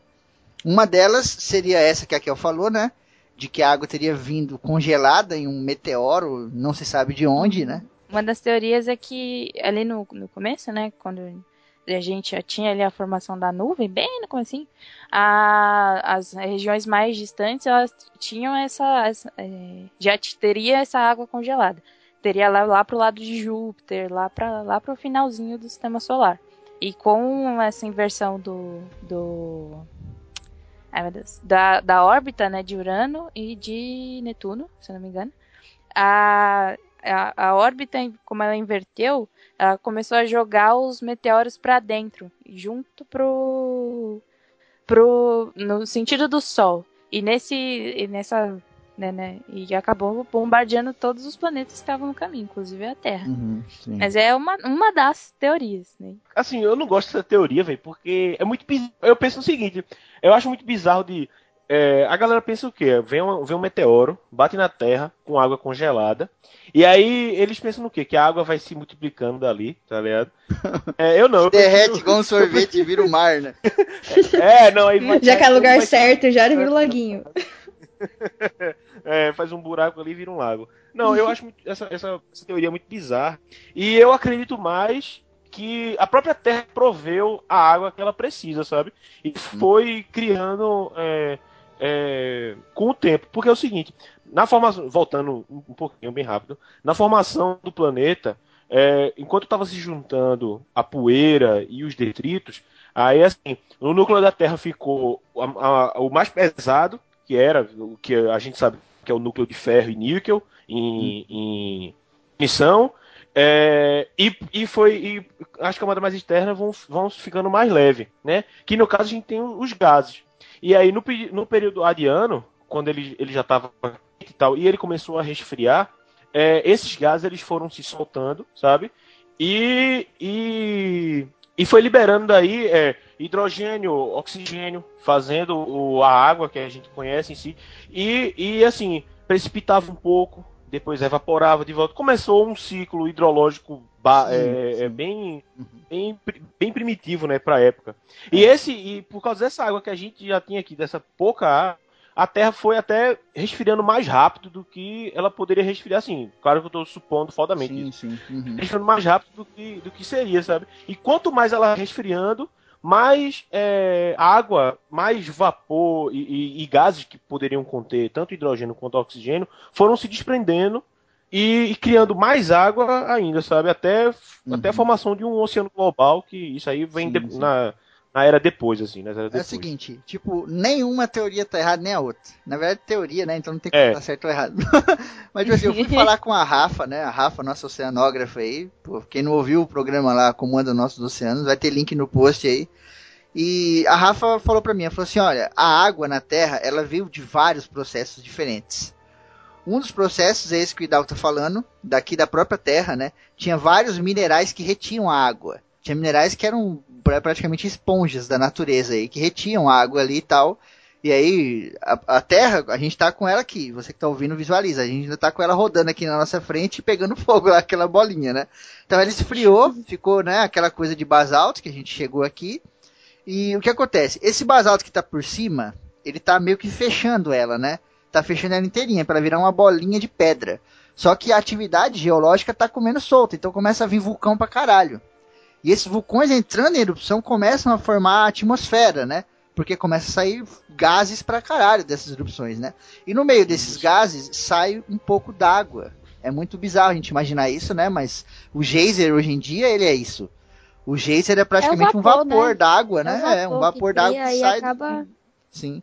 E aí teve, além desse processo, esse processo que a Kel tá falando, só que em menor escala, né? Essa hipótese aí de que veio um puta meteoro grande não é tão, né? É meio estranha. Mas ela falou que, ó, foram vários impactos de cometas, né? Cometa é aquele que tem um rabinho, né? Então aquele cometa, ele é, É o rabo- gelo o puro, gelo. aquela porra. É, ele é gelo puro. Então, um cometa daquele entra na atmosfera, a atmosfera come ele inteiro e todo esse gelo, toda essa água fica na atmosfera. É porque pens- nessa teoria deles, né, não seria um, cometa lá, um meteoro que viria e pá, opa, água pra caralho. Não, seriam Aham. vários. É, esse, Mas esses são chuvas. vários, é, sim, ao longo de milhões, que aqui, gente, a gente tá falando de bilhões de anos, tá? Então, Bilhões de anos pra caralho. é, bilhões de anos pra caralho. né? Bilhões Pô, de caralho. É, começou a juntar toda essa parada e, tipo, aqui na Terra não havia um ciclo da água aí, um ciclo hídrico como tem hoje, né? Chove, evapora, chove aquela coisa, então... É porque ainda não tinha as formações rochosas também, isso interfere muito nessa parada. Mas nem, nem, nem é tanta rocha. A rocha não interfere tanto na chuva. O problema é que não tinha chuva porque não tinha vapor d'água suficiente. Só que quando chegou nesse processo todo, começou a juntar muito vapor d'água. Começou a chover pra caralho. E chuva pra caralho. ácida. Chuva ácida, de tudo que era jeito. Tava tudo cagado. Mano, a terra era um inferno nessa época. A E- gente e tá no, a você gente tá no arqueano que- agora. É, a gente tá É. entrando no arqueano. uhum.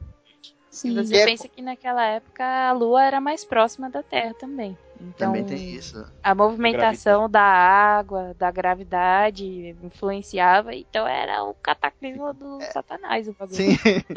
Mas ainda não tinha água Cataclismo assim como a gente conhece ainda, né? É porque depois dessa chuva fodida que começou a vir, aquela coisa toda. E por conta dessa chuva, o Hidalgo falou aí em algum momento, foi que aconteceu um pouco do resfriamento também, né? Essa água caía ali fria, né? Porque quanto mais alto na atmosfera, a gente sabe que vai ficando mais gelado, né? Então essa parada caía fria, dava resfriada, aquela coisa toda. Lógico que tava um inferno da porra, então caía no chão, já evaporava, aquela coisa, vulcão, magma, lava pra todo lado. Só que CO2 quando pra ela... cacete. CO2 pra da cacete, só que, tipo, quando ela subia de volta, que ela evaporava, ela levava um pouco do calor da Terra com ela. E quando ela chegava lá em cima, lá na- no topo da atmosfera, assim, onde ela não conseguia mais subir, ela emanava esse calor para fora. Então o que acontecia? A água descia fria, já ajudava. Subia com um pouco de calor daqui e jogava o calor para fora. Descia fria e jogava o calor para fora. Então esse ciclo foi ajudando pra caralho, isso durante milhões de anos, tá ligado? Foi uma chuva fodida Sem aí. Um beijo pro Noé, né? sem, fa- sem falar, é, sem falar que a Terra estava toda coberta por nuvens, sabe? O que faz com que Uhum. é, fique muito úmido também, que já ajuda no resfriamento e, e, e, e, e causa muito mais chuva do que. A, a, chuva, a chuva meio que. meio que. Como é que eu posso dizer? É, fica um ciclo, um ciclo foda, né? ela nunca, nunca consegue acabar ali. Uhum, sim, sim.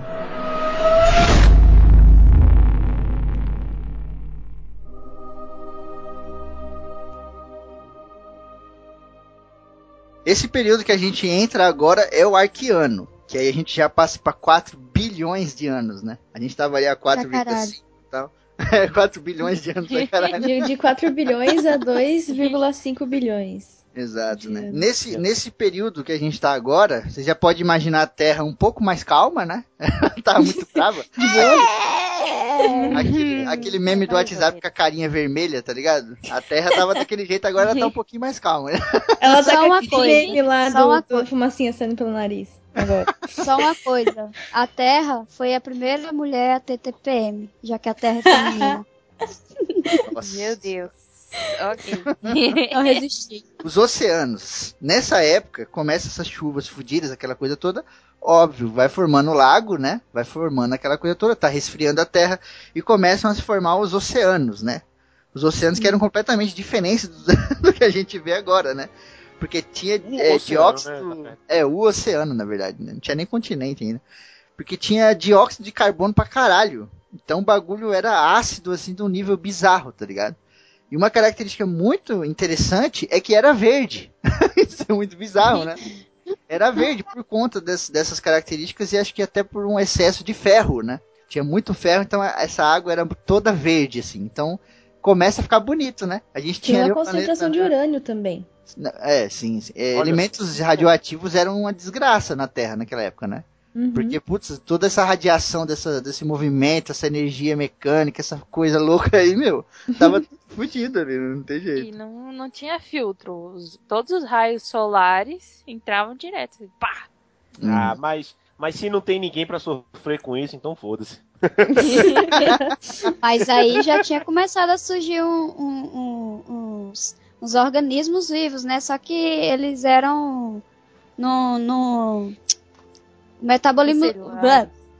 O metabolismo deles não precisava de oxigênio, né? Era mais de hidrogênio e metano. Não, nessa época não precisava de nada, era unicelular, não tinha nem núcleo. Eles não Sim, eram é. nucleados, não tinha sistema nenhum. Fora isso. Hum. Só tinha E aí mitocôndria também tem a, a loucura de, de conceito de vida, né? Porque aí entram as teorias malucas de origem da vida. Ah, não, velho. Não. Essas são as piores. Essas são as piores. Vai tomar no cu. É, e aí você tem uma aula com uma professora de biologia maluca que vai pra igreja e que não consegue decidir se ela acredita ou não no que ela tá ensinando. Quanto mais filosofia, quanto mais filosofia inserida nessa parte, meu velho, mais louco vai ser o, o- a criação da vida na Terra. Porque, bom, aí tem a teoria de que você tem é, sopa pri- primordial, que são aminoácidos pra caralho. Uhum. Chorando já. Radiação. aqui. Porque você tem a, a teoria de que esses aminoácidos vieram com os meteoros muito loucos lá que começaram a bombardear a Terra. Uhum. E outros. Extraterrestres. É. não- exato. Essa, não vieram da Terra, só vieram de fora. Mas se você pensar, tudo que tá na Terra veio de fora também. Então, Então, né? né? Enfim. E aí já com a, com a radiação e, e os aminoácidos ali que seriam moléculas e, e o começo do, do que seria orgânico, é, eles começaram a surgir seres unicelulares. Como? Uhum. Ninguém sabe. Ninguém tem uma ideia. Só sabe que a radiação ali fez algum bagulho, pá, magia, começou a surgir. Eu acho que o mais, eu acho que o mais é, interessante assim da parada é, é, é bem mais na ciência, né, do que qualquer outra, outra magia aí. Mas acho que o mais interessante é, o- é o seguinte, ó. A gente sabe que hoje em dia a gente tem coisas que são minerais e a gente sabe que a gente tem coisas que são biológicas. Então o, o ponto legal, o ponto crucial aí do arqueano, né? Isso aí foi mais pro final do arqueano. A gente vai falar um pouco mais do começo foi essa essa mutação. Quando que aquela coisa mineral passou a ser biológica? Essa transformação, isso é um grande mistério para a ciência, né? Mas Magia. putz, essa magia. essa Teve até um cara, Febinho, né? rapidão aí, é, teve até um cara que ele desenvolveu a teoria do inanimado se tornar animado. Já em cima disso daí. É, então, que só era a tipo assim, teoria antigamente, né? sim, sim. Só que aí você Que tem diz que que essa pensar. É, só que você pensa assim, ó, a gente tem o que é mineral e o que é biológico. Dá- olha que bizarro, cara. O que é mineral, pedra, sei lá, parede que tá na sua frente. Você consegue imaginar essa parada se transformando simplesmente numa coisa biológica? O É pior, muito bizarro. É mu- o pior, e o pior e mais bizarro é que a formação de mineral ela não provém de matéria orgânica, ela é completamente inorgânica. Então, isso aí é bizarro pra caralho, né? Só que a gente não pode esquecer de uma coisa. Tudo é feito da mesma coisa.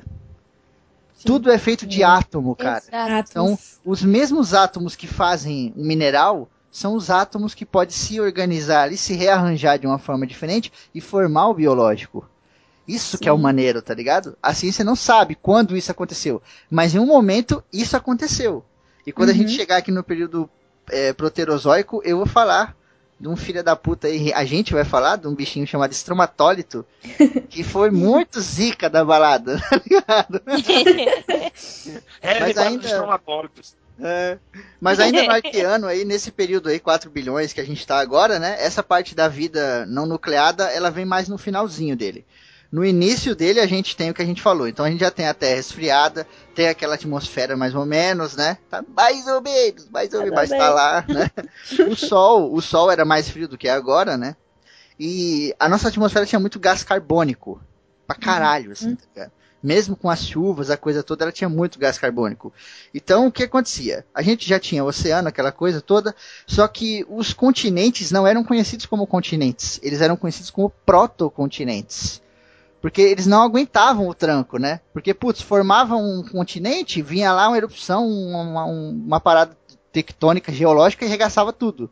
Aí o bagulho do nada abria, explodia tudo, virava, sabe? uma loucura do caralho. Então, os continentes Não, não, conseguiam outra? se formar, né? É, e, Pode e falar, outra, assim, é, é, é é, não era, não chegava nem a ser assim continente, porque a- eu, só pra dizer assim, imagina que a galera pensa hoje em continente e imagina um negócio gigante do caralho, tá ligado?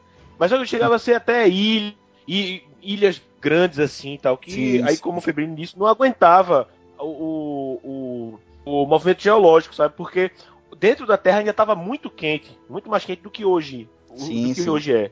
E isso E até fazia fora, né, que- Will? É, a atividade, a Isso, atividade vulcânica era bizarra, né? Pois é, o que, o que fazia com que as placas elas se movimentassem muito mais, sabe? Aí fazia que- o quê? Uma ilha pequena se, se chocar com outra e formar uma ilha maior e, e assim ia, sabe?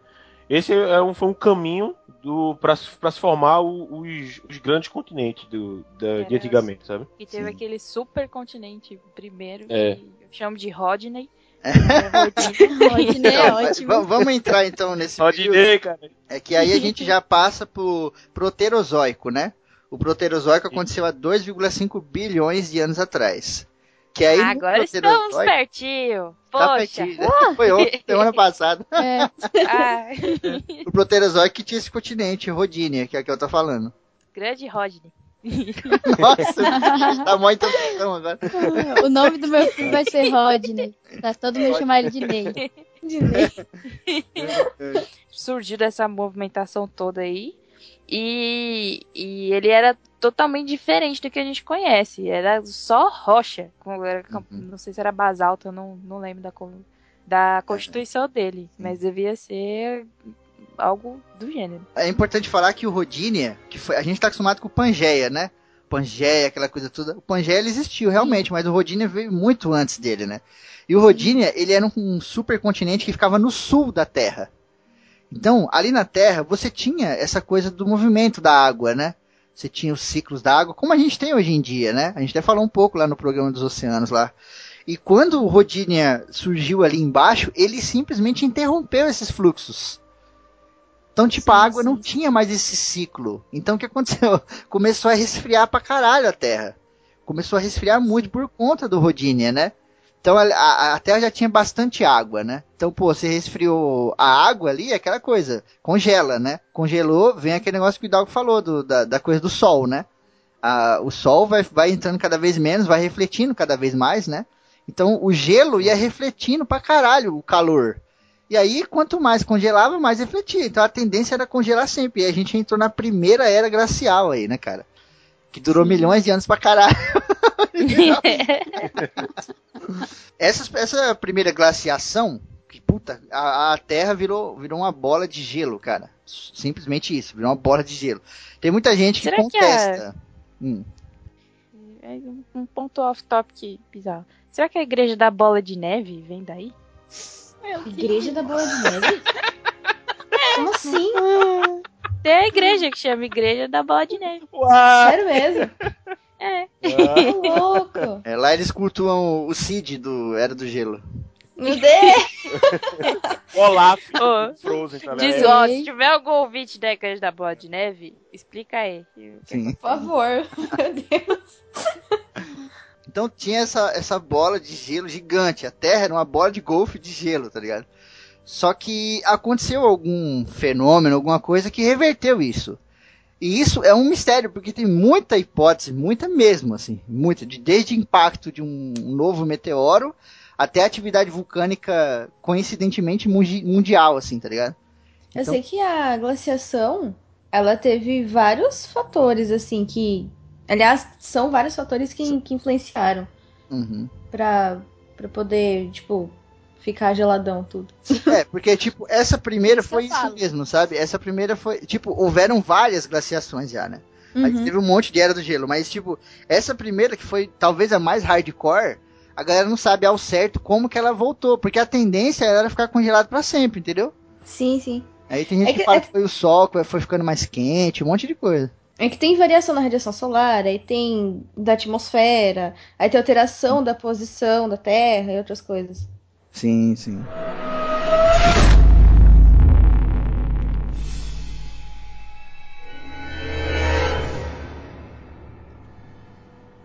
Ainda no Proterozoico aí, né, 2,5 bilhões, tem essa coisa do, do Rodine, a glaciação, que- o fim da glaciação, aquela coisa toda e tal, que entra um bichinho, que é um bichinho muito bizarro, mas que foi importante pra caralho pra gente, né, que é o estromatólito, né, cara. O estromatólito é uma das primeiras formas de vida, uma colônia de bactérias, né, porque a gente tinha aqueles organismos não nucleados, aquela coisa toda, organismos unicelulares e começou a vir bactérias, aquela coisa toda, né?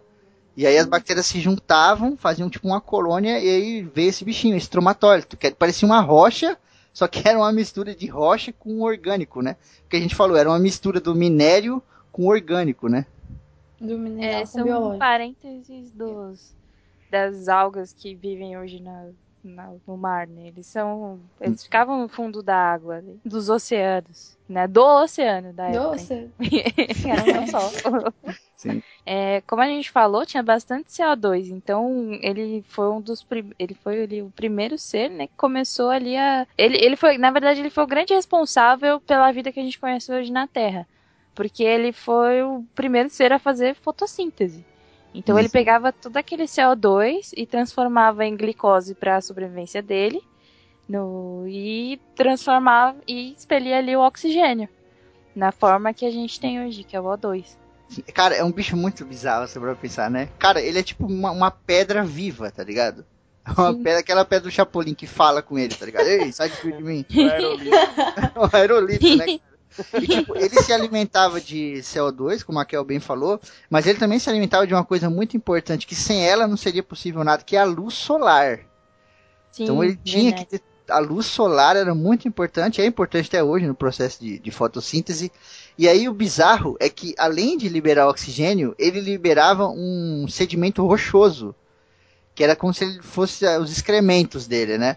E o bizarro é que esse Sedimento rochoso era Dava ele próprio. Dava mais, mais Era, é, galerinha. era, era, era mais colônia de bactéria. Então, ele foi um bicho muito importante e ele espalhou pelo planeta Terra inteiro. Ele fez um bagulho muito. A, a Terra já estava bonita, porque era aquela coisa, gelo, depois, né? E lembrando que a água era verde, né? A água era verde por conta dessas, dessas, desses gases, desses minerais que tinha na água. Então, o que aconteceu com ele era o seguinte: ele era um bicho que ficava embaixo d'água, como a bem, bem falou, e ele começou a se espalhar pelo planeta Terra inteiro, que tipo só tinha o bicho. O bicho cagava mais bicho dele. Então, mano, é, não tinha predador, tá ligado? Ele, a tendência era simplesmente se espalhar pelo planeta inteiro. Foi o que aconteceu. E o, o mágico veio aí, cara. Porque quando ele começava a soltar esse oxigênio lá dentro da água, lá embaixo da água, o que acontecia? O oxigênio fazia o que com o ferro, cara, embaixo d'água? Oxidava. Oxidava, meu irmão. Oxidava o ferro, o ferro ia lá pro fundo e a água começou a ficar azul, cara. Como a gente vê ela hoje, se você olhar assim a- o mar, né? Você vê a terra azul. A terra começou a ficar azul, velho. Puta que pariu, isso é muito legal, né? Que foda. Ocorreu essa mudança, né? Porque era muito verdinho, né, a água. Era uma água meio de lodo, assim, né? E aí começou a acontecer essa mudança. E esse oxigênio que ele jogava pra água começou a, a sair pra atmosfera também, né? Então o bicho começou a fazer nada mais, nada menos do que o que a árvore faz hoje. A alga também, né? Que é muito importante pra vida, né, cara? Então o estomatóide foi muito importante aí. Isso aconteceu há 2,5 bilhões de anos atrás. Mas, Pois é. mas o estomatóide ele foi muito importante para a vida e para a morte, porque como ele ele encheu o planeta de oxigênio e o- os seres que que, que habitavam a Terra antes, eles eram anaeróbios, ou seja, eles não respiravam oxigênio livre. E com a abundância de, de oxigênio livre, eles e, e sem falar no ferro oxidado dos de dentro do, nos oceanos, quer dizer que fudeu todo mundo. Foi a, uma da, a, a primeira grande extinção do, do planeta, sabe? É, é. E a maneira que, tipo, o Wild, para pra pensar, ele era o próprio predador dele. Porque acontecia, na Terra tinha gás carbônico pra caralho. E ele comia gás carbônico pra caralho. Então, o gás carbônico começou a acabar, ele começou a acabar também. É um equilíbrio muito louco na natureza, né, cara? é E muito aí- E no bizarro. final ele, ele soltou o próprio o veneno dele, sabe? E isso, é- isso é muito louco Exatamente. de você pensar. É muito bizarro, porque depois vieram os seres que são aeróbios, né? Como eu estava falando. Que são os que precisam do oxigênio. E eles pra, liberam o gás carbônico. Porque é o seguinte, deixa eu explicar que essa parte. Puta, essa, essa parte eu sei que eu trabalho com isso. Porque assim, toda, toda bactéria anaeróbica, assim, a bactéria, ela é mais inteligente do que a gente. Do que, do que as formas de vida assim mais complexas, humana, animal e tal. Nós respiramos oxigênio, beleza. É, uma, uma bactéria anaeróbia, ela pode fazer os dois. Só que, quando ela está na fase anaeróbia, ela quebra uma ligação, por exemplo, o monóxido de carbono, dióxido de carbono, ela quebra o, o- essa, essa ligação, aí ela deixa carbono de um lado e oxigênio do outro, sabe? E ela, ela, ela solta, libera energia e, e, e come. Outra coisa também é, esse carbono liberado, ele, ele, ele cai no fundo do, do, do oceano e ele pode virar calcário, por exemplo. Já é, já é criando um novo, um novo elemento aí. Enfim, quando uma, uma bactéria ela é anaeróbia e ela está no meio que está rico em, em oxigênio, ela faz o seguinte, ela, ela se muda. Ela, ela, ela, ela meio que se, retrans, se transforma para poder assimilar aquele oxigênio, sabe? Aí então uma- a bactéria ela não, ela não deixa de, ela não morre por causa disso, ela se adapta. Só que na questão da, Ah, da- de antigamente, ela realmente teve que evoluir para poder é, assimilar o oxigênio dissolvido. Aí por isso que morreu muito pra caralho. E o que sobrou foi o que conseguiu é, evoluir daí. É, esse processo, Wilde, de, entre aspas, respiração da, da cianobactéria, ele é feito através da mitocôndria, ou eu tô errada? É, que a questão de energia faz adaptação. quebrar. Que é justamente isso. Por, por que, porque precisa da fotossíntese? Agora sim, eu tô entrando numa parte que eu não sei tanto.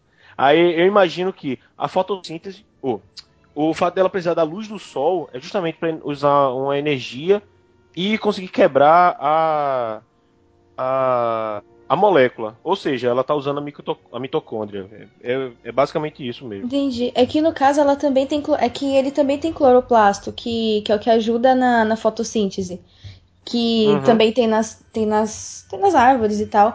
E a parte da água, ela ser avermelhada e tal, e, e refletir azul, isso também reflete na parte da fotossíntese. Que as, as árvores, elas não são verdes. Elas só são verdes por causa da, dessa, dessa fotossíntese. Porque a, a luz que emana da, da- do, do processo de fotossíntese, ele é, ela é verde. Por isso que a gente vê esses tipos de cor, mas na verdade não são de fato essas cores. Olha aí, efeito ótico. que a gente tava conversando. Sim, muito bom, né, cara? Muito maneiro.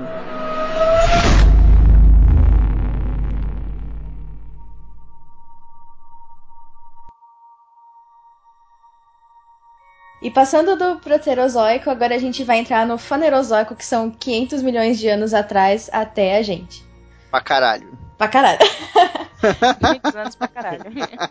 No Farenozoico a gente tem aí a explosão de vida, né? A gente falou lá no cast que tem um período aí conhecido como a explosão do Cambriano, né? O Cambriano ele fez parte do Falenozoico, né? Que foi quando a vida ela chegou, a gente teve ali aqueles trilobitas, né? Que são aqueles bichinhos que a gente falou lá no cast lá dos mares, que são os bichinhos lá do Pokémon. E a maneira que tipo, ele se chama, ele se chama, tri- ele parece um tatu, né? Tatu bola que vocês têm no quintal, só que ele é imenso de grande, né? E a maneira que é, é o tatu bolinha. É, uma- o nome dele é Trilobita, eu não sabia, eu tava pesquisando, porque ele tem três lóbulos. Aquela casca que ele tem em cima não é uma casca tipo a da tartaruga. São três fileiras, assim, uma bem em cima na dorsal e duas nas laterais. São três lóbulos, por isso que o nome dele é Trilobita. Achei bem legal isso aí. E do- dos trilobitas, dessas é, formas de vidas aí, começou a vir uma variedade muito grande, né? Então, animais de concha, né, cara? É, animais, na sua grande maioria, marinhos, né, inicialmente, né? Aquáticos aí, porque na Terra a gente não tinha muita coisa ainda. Se você parar pra pensar, o oceano, ele era uma, uma- um lugar muito bom para a vida começar. Porque, cara, ele era um lugar bem mais pacífico do que a Terra. A Terra era uma loucura do caralho, né? Era nego subindo, descendo, era lava, cobria tudo, assim, tipo, sei lá, cobria um país inteiro. A atividade vulcânica, o vulcanismo, como eles chamam, era bizarro, né? Então, a, pra vida eh, acontecer ali era muito mais difícil, né, cara? Pra você se desenvolver a essas condições e tal. E na água nem tanto, né, cara? Ainda mais depois dos estromatólitos, né? Tinha oxigênio pra caralho ali, né, cara? Chegava oxigênio ali muito antes do que na atmosfera, inclusive. Então ali começou a se formar a vida, por isso que depois foi pra terra, aquela coisa toda. Ainda No- tinha muita radiação né, também na Terra. Exato, né, cara? Uhum, muita a, radiação. a camada de ozônio, aí não sei se ela. Acho que ela ainda não era formada, né? Não, acho que não. Acho Ozônio eu acho que depois. não. É, acho que só depois Então, mesmo. É, então tinha o bloqueio de, da radiação mais forte do Sol, não, não, não tinha. Era muito direto. A mutação seria é, ela é muito mais direta, né? É mais fácil também, né? Acho que eu tô falando a palavra fácil, não sei se é a palavra certa, mas eu acho que é mais fácil. Porque, sei lá, é muito mais propício, tá ligado? Tipo, um bicho que nem o estromatólito. Se ele vivesse na Terra, cara, ia ser muito difícil ele ficar parado. Ele era uma pedra, ele não andava. Então ele fica parado. Vem uma porra do vulcão, vem a lava, não sei o que, o bicho não tem como fugir pra lugar nenhum, né, mano? Fica aí. Sem contar que ele era bactéria também, né? Sim. Ali fora da água, não sei se ele estaria exposto aos Ah, e- raios solares, a coisa toda. É que algumas isso- são bem resistentes, né? Aí de- depende. Pronto. E puxando daí, é por isso que muitas das, das formas unicelulares que tinha antes, eles eram termófilas ou hipertermófilas, sabe? Que aguentava altas temperaturas, de 80 a 110 graus, e nível de acidez de água altíssimo. Se não, se não, se não fosse por isso, a gente não tinha. Era chorou pro- pra galera. né? Ninguém ia sobreviver. Sim, verdade. Bem lembrado. Uma, uma coisa até aqui pra, sei lá, aqui quando eu estudei essa, essa era fanerozoica, eu estudei aqui no Pará, é, a gente, era não, né, o éon fa, farenozoico, a gente não viu como éon, a gente viu separadamente as três eras que constituem o fa- fanerozoico, que é a paleozoico, me- mesozoico e o cenozoico. Sim, Sim. só pra deixar, caso alguém esteja Não, é- se perguntando, né? Sim, e mesmo as três ainda são divididas, aliás. Sim, sim. O, o Sim, paleozoico sim. é dividido em cambriano, octoviciano, permiano. Mesozoico é a clássica que a gente conhece, né? Uhum. Triássico, Jurássico e Cretáceo, que é onde Uhum. surgiram os dinossauros. Sim. Olha só o tanto. Não, o Jurássico não é. Não, não foi que surgiu os dinossauros. Foi no. Foi no anterior. Não foi no Jurássico. Não, mas aí depende do que você tá falando como dinossauro, né? Não, mas é, é que. É que eu É lembro, eu porque lembro os muito disso. pássaros, né? É, é Não, é, verdade. por- é porque tem ali aqueles pássaros, tem aqueles pássaros meio lá, dinossauros, né? Que a Kelly mesmo mandou um link pra mim. Se eu lembrar, vou pôr aí no post aí. Que era tipo um animal, parecia uma galinha, mas era um dinossauro, né, mano? Parece um dragão. Recentemente galinha. descobriram que os dinossauros tinham penas. E não, Exato. não escamas. Uhum. E pé Mas- de galinha, Triste. gigante. É, umas galinhas gigantes. Os avestruz enormes. Tipo E isso. pra, pra você ver, olha só o tanto de coisa que a gente falou, cara. Olha o tanto de coisa que a gente falou já. E os dinossauros não chegaram nem perto ainda. A série falou, eles são divididos em três. Paleozoico, aqui o Farenozoico, onde a gente está agora, onde a vida já está começando a, a, aparecer muita variação, aquela coisa toda. As plantas terrestres começam a aparecer, plantas muito pequenas, aquela coisa toda. Você tem essas três que a, que a Sally falou, né? Paleozoico, Mesozoico e Cenozoico. O Mesozoico, lá onde vai surgir os dinossauros, é só a metade disso. É só a metade, mano. Dinossauros, eles derivam de 250 milhões de anos pra cá, tá ligado? Isso aí, putz, no- na escala que a gente tá falando, o que são 250 milhões de anos, cara? Lá no começo do cast, a gente Foi ontem, tá ligado? 4,5 bilhões, né? Eu tinha um professor que ele falava pra gente assim: se vocês acham que vocês são alguma coisa nesse mundo, abre os braços. Todo mundo aí abriu os braços. aí ele falava assim: olha, imagina que a sua mão direita, a pontinha da sua unha, da sua mão direita, ela é o começo da Terra. Começo da Terra não, vai, o começo do universo. Aí você pega, olha, dessa pontinha, desse- de- de- dessa unha assim que você tem. Aí você vai olhando, vai passando pelo seu braço, pelo seu antebraço, pelo seu peito, depois você olha pro seu outro braço, lá, no- lá na outra pontinha do seu dedo, é você. A poeira, a poeira da, embaixo da sua unha é você. Né? Acho que menos que a poeira ainda. O Carl Sagan tem lá aquele calendário cósmico que é bem legal, né? Ah, Tá lá o calendário do primeiro dia do ano, o primeiro instante, o primeiro milésimo de segundo de 1 de janeiro é o começo do universo. O homem tá lá no último milésimo de segundo do último dia de dezembro. Uhum. Tá ligado? Cara, eu imagino, eu imagino os ouvintes agora com o braço, os braços abertos. Quem não abriu, né, mano? Quem não abriu, atira a primeira pedra. É. E a galera do Rio, vocês abriram? E a- e a galera do até Rio um- tá olhando pro editor. Não, mas até, até até eu um- abri aqui pra explicar. Eu vi Eu até um também. documentário uma vez, e aí o. é, era até de um historiador, não tem nada a ver com isso, mas só pra lembrar aqui. Que o, é, ele contava a história de um cara. Ele falou com um rapaz, né? E o rapaz entendeu ele mal. Ele foi falar sobre alguma coisa do dia a dia. Aí o rapaz virou pra ele e falou: Você sabe com quem eu tô falando? Com quem você tá falando? Você sabe quem eu sou? Aí o cara virou pra ele e falou: Você tem tempo pra minha explicação? E aí começou. É o universo é composto. É É, o né? Mário Sérgio Cortella que fala isso. Nossa, é Ele fala, cara, o universo É é que ele feito por bilhões de galáxias, onde tem Sim. bilhões de estrelas, e a gente vive aqui num sistema solar onde tem uma estrela que é minúscula, que antes era conhecido como estrela de quinta grandeza e agora é conhecido como est- estrela anã, tá ligado? e a gente vive aqui, e aqui junto com a gente tem um monte de planeta. A gente vive na Terra. Na Terra são sei lá quantas milhões de espécies. é. É, não sei quantos milhões de espécies, dessas não sei quantos milhões, nós somos um. A nossa espécie tem 7 bilhões de pessoas. Dessas 7 bilhões, você é um. E você vai morrer daqui a pouco. E você quer falar? tá ligado? É é foda. pro universo, né, cara? É foda. E a É, pessoa acha que ela é ou escolhido ou especial. Ou preferido. Fica aí pra vocês pensarem. Somos ninguém. É, Aí nessa, ainda na Farenozoica, né, vai ser a última que a gente vai abranger aqui. A gente não vai falar muito da vida, tá? Da vida como ela se separou, o dinossauro, a evolução mesmo, né? Isso vai ficar para um outro podcast aí. Mas aqui no, aqui no Farenozoico ainda, a gente tem essa coisa da, desse desenvolvimento, né, das faunas. Que são esses animais que Hum, começaram a pode crer. mudar, pequenos mamíferos, a coisa toda. E a gente tem o nosso querido Pangeia, né? Ah, Pangeia, lindo, maravilhosa. Pangeia, né? Que era o super, o segundo supercontinente aí, né? A gente teve o primeiro lá, o Rodinia, que é que chama de O Rudine. Rodinei. Rodney. Antes de ir pro Pangeia, é o, o Rodney lá, o Rodinia.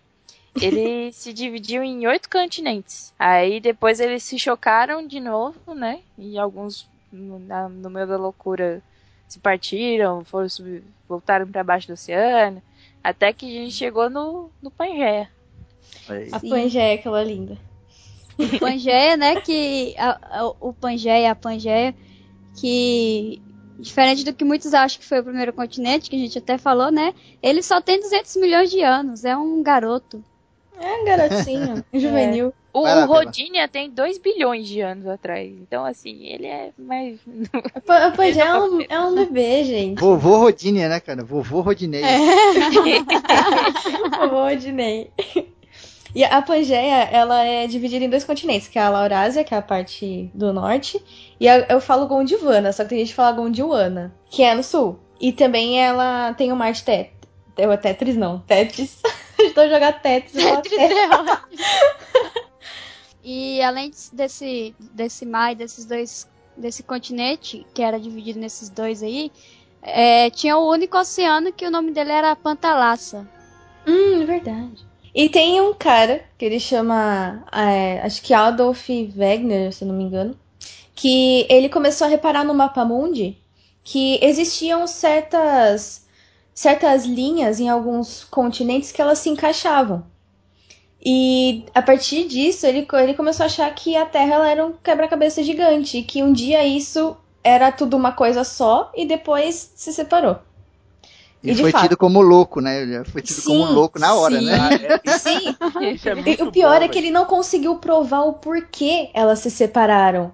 É, Uhum. isso foi, foi se dar só depois, na, na Segunda Guerra Mundial, com a teoria da tectônica de placas, que foi quando é, tudo começou a evoluir um pouco mais rápido e tinha os submarinos, né? Aí eles, começavam, eles começaram a obs- a observar atividades sísmicas embaixo d'água através disso. Uhum, sim. O Brasil, ele se. As costas do Brasil se, se- é, cola com a África, sabe? A Sim. frente da África.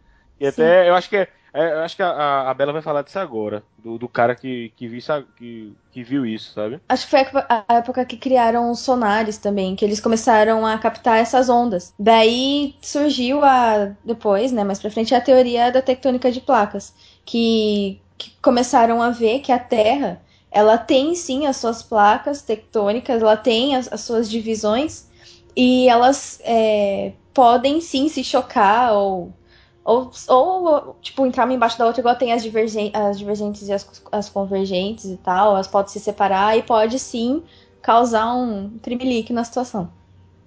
Aí, aí esse, esse, esse Adolf Wegener, ele, ele tinha duas teorias, que uma era sobre sobre uns, uns fósseis de uns, uns de uns, não sei se eram neandertais de fato, mas tem o um nome, só que eu não lembro agora. E, e esses fósseis, eles se dividiam, tipo, acho que na parte sul, mais ou menos, ali da, do, do Brasil, e também um pouquinho da, da África ali, assim, sabe? Parece que eram pertinhos, assim, eram uma, era uma colônia pertinho, e quando, e quando foi se separando, automaticamente se separaram. Eu também vejo esse tipo de semelhança na parte dos minerais. É, existem os minerais, mas os minerais com valor atribuído em cima do, do próprio mineral é chamado de minério. Então, essa é a denominação de minério. É, e eu, eu vejo essa, essa semelhança até um pouco com a África, porque tem uma parte ali do continente africano que é riquíssimo em diamante. E aqui no Brasil a gente tinha até umas reservas, a gente tinha mais de ouro, né? A gente tinha umas reservas de diamante e tal, e daí você pega e pensa, putz, acho que um pouquinho ficou pra lá, sabe? Dá, dá aquela divi dividida um pouquinho ficou pra lá, um pouquinho ficou pra cá, deu uma repartida uhum, ali. Sim, sim. Até então, coisas mais. Sim, até coisas mais palpáveis, tipo plantas, tá ligado? Assim, as espécies de plantas. Plantas, assim, que só tinha aqui no, na costa do Brasil e ali na costa da África, tá ligado? Na costa uhum. esquerda, né? é muito bizarro isso, né? É impossível uma porra dessa acontecer. Tem um negócio que são as balsas. Putz, vai me fugir o nome agora. Acho que são balsas. Acho que são balsas. É ba... hum? Balsa viva, né? É, uma, é uma coisa assim. Que, tipo, é um planta, fenômeno. Madeira, é, exatamente. Sabe quando você vê, tipo, tem uma chuva do caralho, aí você vê filme, alguma coisa assim, tem um rio, e aí desce aquela enxurrada de tronco, de árvore, de planta, uhum. aquela porra. Esse uhum. negócio, obviamente, desemboca no mar. E, tipo, Sim. acontece alguns fenômenos onde, tipo, desemboca uma puta de uma massa de, de mato, assim, que vira uma ilha. E esse negócio é uma, tipo, uma balsa viva, tá ligado? E muitos Sim. animais, eles subiam nessa porra e vinham de um continente pro outro, tá ligado? Só que, tipo, sei lá, o bicho subiu lá na África e veio pro Brasil em cima dessa porra tal. Só que com planta é muito mais difícil. A planta não tem como ela chegar, sair andando e se plantar, tá ligado? Então o nego tinha essa teoria pro negócio do animal, e hoje já sabe que não é uma teoria, isso é verdade, acontece mesmo, mas não tinha o negócio da planta, né? E aí o cara, pô, mas como é que tem a porra da flor lá? Sabe, não tem como. Ah, o passarinho, venha- sabe, não tem como. Mesmo que venha essa- uma semente ou algo assim, é, é- não vai chegar lá no meio do continente. né? Exato, e se chegar é uma coisa muito rara de acontecer, entendeu? A gente tem, tipo, um monte de coisa aqui que é muito semelhante ao de lá, né?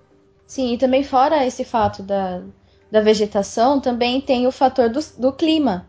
Que existem lugares que têm climas semelhantes.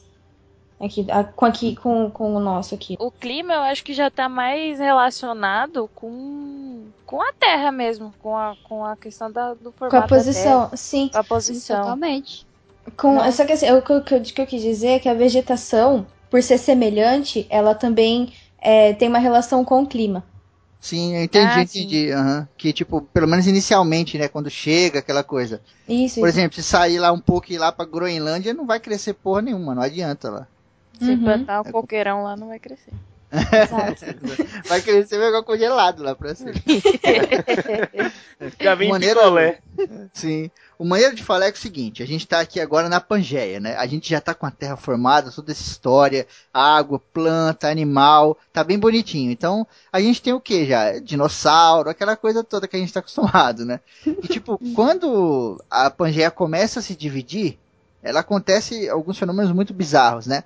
O primeiro é que, tipo, ela não simplesmente saiu se dividindo e virou o mapa que a gente tem hoje. Ela se dividiu, depois de um tempo, a ponta do Brasil encostou na África novamente. Aí depois de um tempo a Austrália voltou a encostar ali em cima, ali perto da Índia. Depois a Austrália separou, aí vem a Nova Zelândia. Então tava uma dança, novamente. A gente teve a dança dos planetas lá, agora que a gente tem a dança dos continentes, né? Tava tudo ali. Não, não não foi uma parada que tipo separou, ficou congelado e agora tá separando. Não, esse bagulho ele ficou se movendo ali. Ele encostou lá e, e nessa que se movia, encostava, saía, não sei o que, os animais, eles andavam por cima disso. Então eles saíam de um continente e ia para o outro, aquela coisa toda. E além disso, a gente tem os estreitos, né? O continente ele ia saindo e deixando ilha, e tinha aqueles estreitos, tal, até pelas eras, as eras glaciais, né? Congelavam ali entre um continente e outro, os animais passavam. Então, tipo, você imagina o Pangeia pá, separou, quem tava no lugar ficou e já era. Não, não foi assim. Era cada um no seu quadrado, né? Esses animais eles iam para um lado, para o outro, tal, é muito Eu legal. lembrei, lembrei de um fato, você falou. Que quando tava tudo congelado, ali na parte ali perto da. Perto ali do Alasca, sabe? Uhum. É, teve como se fosse uma ponte de gelo, entre aspas. É o Strait Que- Bering, né?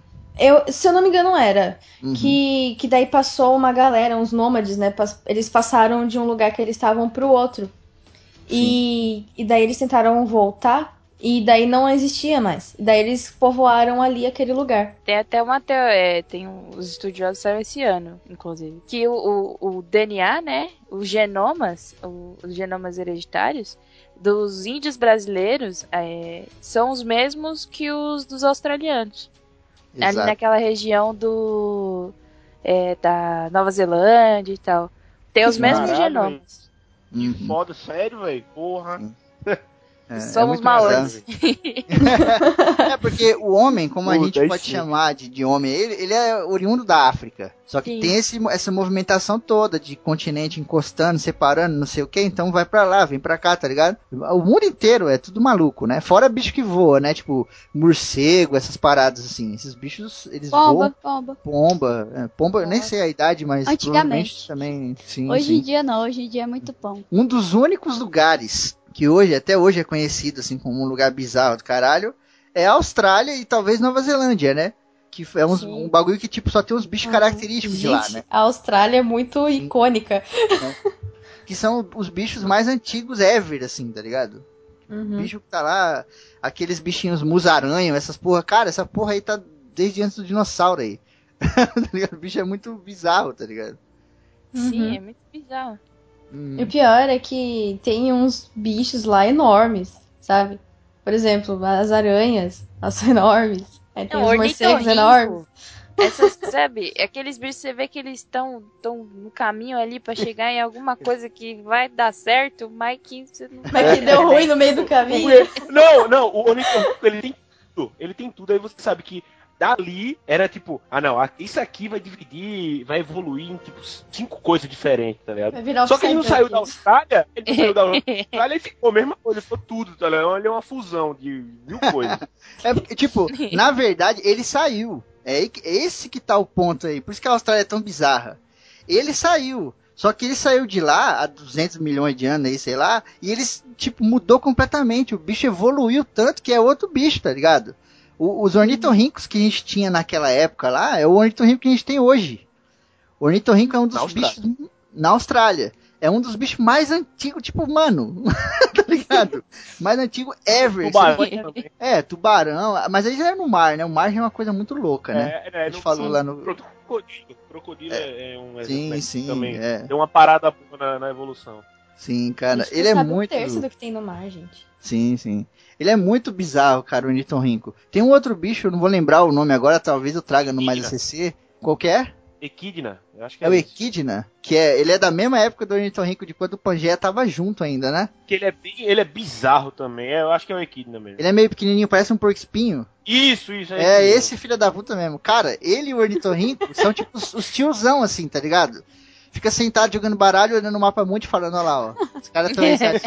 Olha lá, Lembra quando era meu primo aqui. né? Lembra quando tava tudo junto? Pô, era da hora, hein, mano? Agora separou tudo. Dá uma merda isso aqui. É, até uma curiosidade que eu acho muito foda essa história, que é já nessa separação deles, a formação do Himalaia e a- o surgimento do Panamá, né? Que é, a gente, como é que fala? O continente da, da Índia se chocou com forte aqui com a gente e acabou criando o Himalaia, que É, com a gente Foi- não, calma. O Himalaia é um pouquinho mais pra lá. não, a gente não.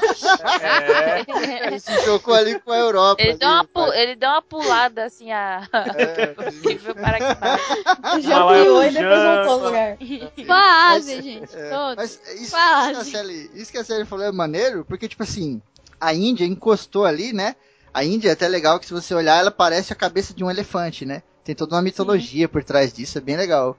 É, e tipo, quando ela encostou, que foi um regaço da porra, subiram os, Hima- os Himalaias, né? E os Himalaias, eles são tão altos, cara, são tão altos que aquela porra mexeu com a, a, a temperatura do lugar. Porque o vento, pra passar ali em cima, ele tem que subir pra caramba, né? O vento, ele vai, né, mano? Ele sobe o que tiver que subir. E quando ele chega lá em cima, ele fica frio pra caralho. Então ele desce do outro lado muito gelado. E vento gelado é como se ligasse o ventilador aí, dormir com o ventilador ligado. Você acorda resfriado, né?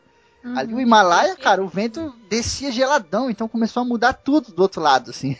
é uma É, coisa até eu- importante, né? E É, outra é coisa interessante também também. que, que é bem legal é, nessa formação aí foi a, o surgimento do Oceano Atlântico, que foi praticamente graças às cataratas do Niágara, que foi né, já nesse movimento aí da separação e tal, que aí o, aquele terreno ficou uma parte mais alta e outra mais baixa lá nas cataratas do Niágara. Foi devido a isso, a terra cedeu para baixo e aí a- aquela água foi passando pro outro lado e criando o Oceano Atlântico. Aquele, Caralho, aquela água do mar. Foda, Pois não é, sabia dessa porra, não. eu também fiquei Caramba. Pô, não foda, sabia né? não, agora eu fiquei, como diz o Hidalgo, estou abismado. Estou Perplexo. abismado Eu falo isso, com é? essa porra. Estou abismado, Ó, meu então, irmão. pra fechar, Fala vamos aí, falar de agora. Criacionismo. é, é agora, agora vai começar. Eu vim pra isso, pô. Agora é a hora que a música vai subindo e tal, a música vai subindo. aí ninguém- Não, criacionismo! Criacionismo, Jesus é Deus. Adão e Eva agora. Todo mundo que sabe que na verdade Deus é o ornitorrinco, cara. Não precisa. Nossa, meu Deus.